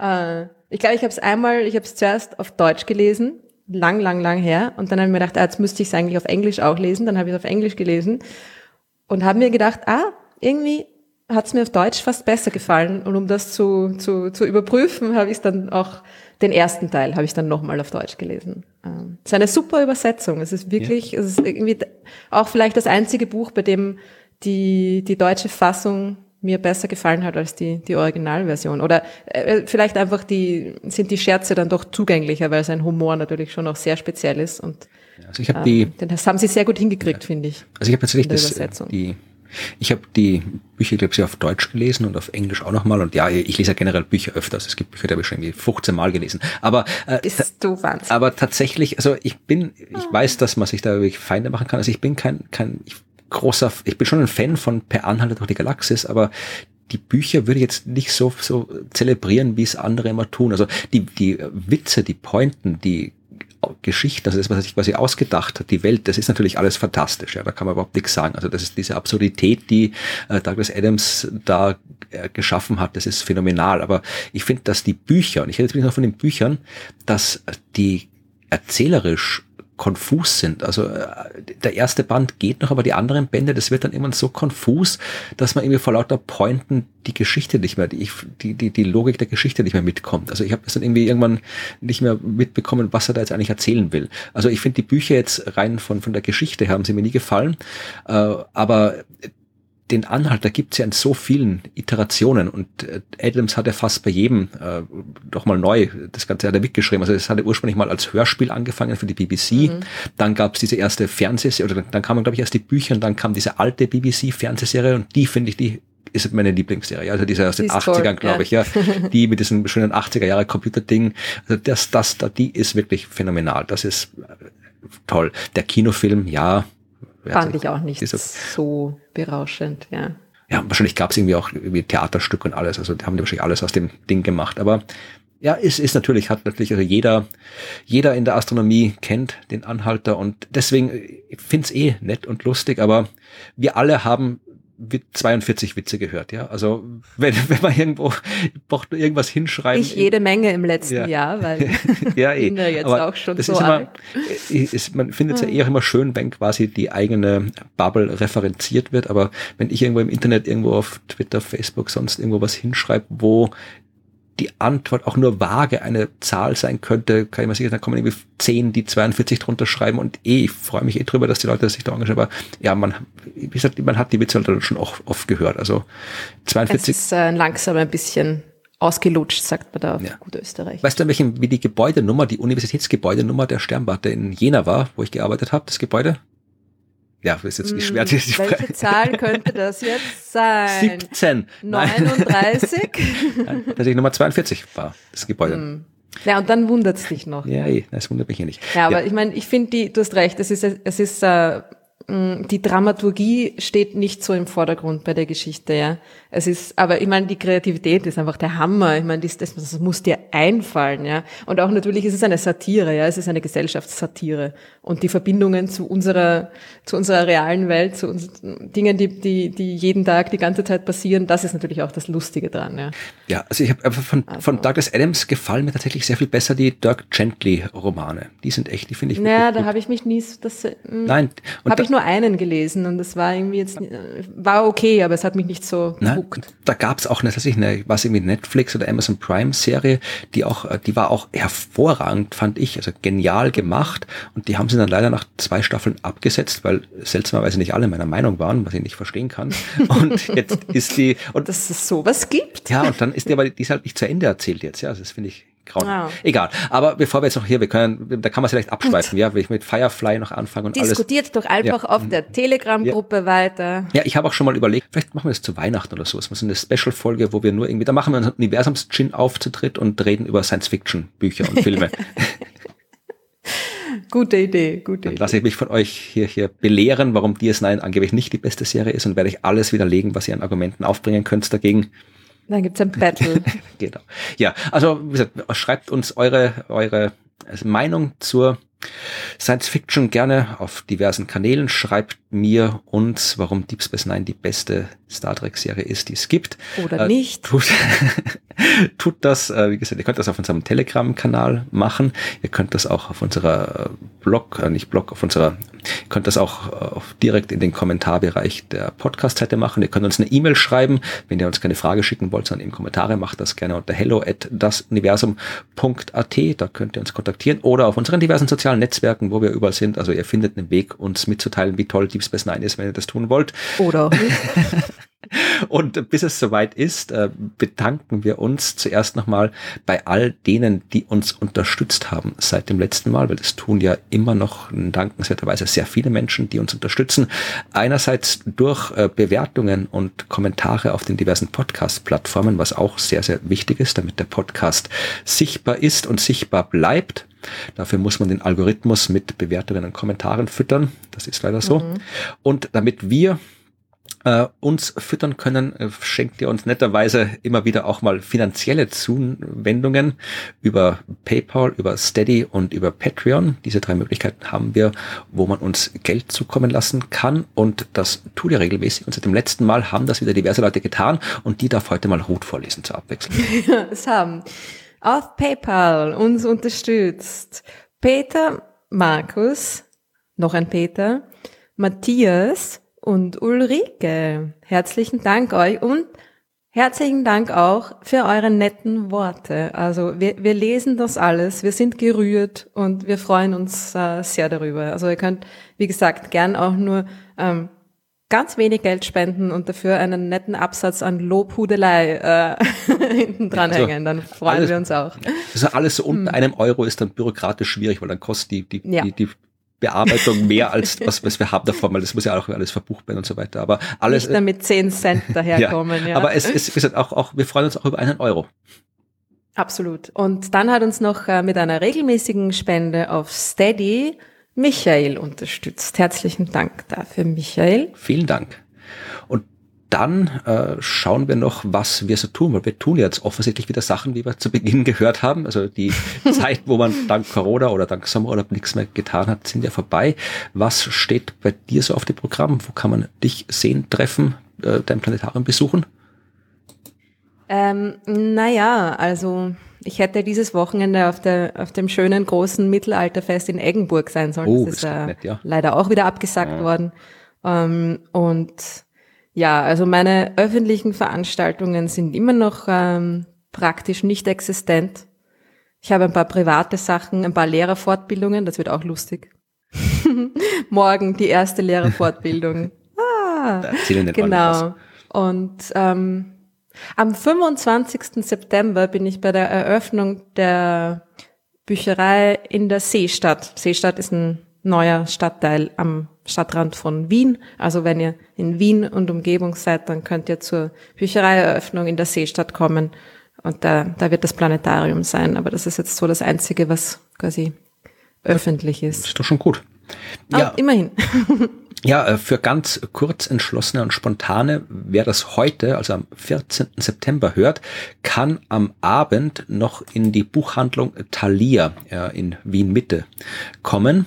Also da Bahn, Bahnhof Landstraße, Landstraße, da ist die Buchhandlung. Es gibt viele Thalias, aber da ist die Thalia, wo ich sein werde, gemeinsam mit äh, Helmut Jungwirth, weil wir haben ja ein äh, Buch geschrieben, eine Geschichte der Welt in 100 Mikroorganismen, das wir da vorstellen werden. Es wird sogar die, die glaube ich, die Uraufführung quasi sein, also die erste Veranstaltung zu dem Buch.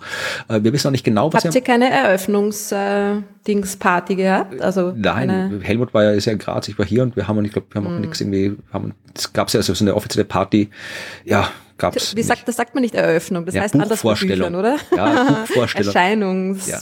Buchvorstellung. Ja, es gibt- kommt drauf an. Gibt's nicht bei allen Büchern und äh, Mm. aber bei das ist quasi halt hier jetzt. Wir machen die offizielle Buchvorstellung der, für die Öffentlichkeit ist jetzt da heute Abend am 14. Und äh, ich, Cool. ihr habt noch nicht genau den Plan, was wir da machen werden. Also wenn ihr das heute hört, habe ich ihn dann hoffentlich. Aber also wir werden halt irgendwie nicht einfach nur vorlesen, wir werden ein paar Geschichten aus dem Buch erzählen, Geschichten über Organismen erzählen.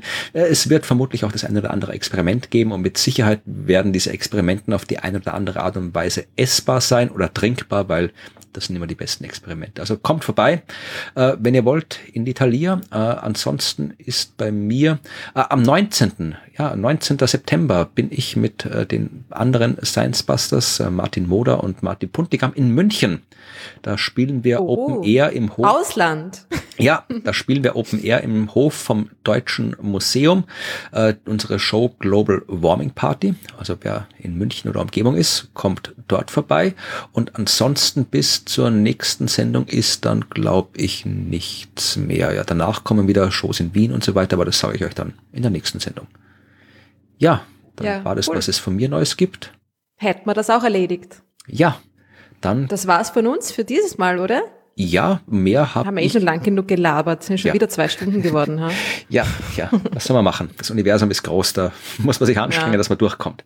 So ist es. Dann vielen Dank, Vielen Dank fürs Zuhören, sage ich dann mal. Ja. Und bis zum nächsten Mal. bis dann. Tschüss. Tschüss.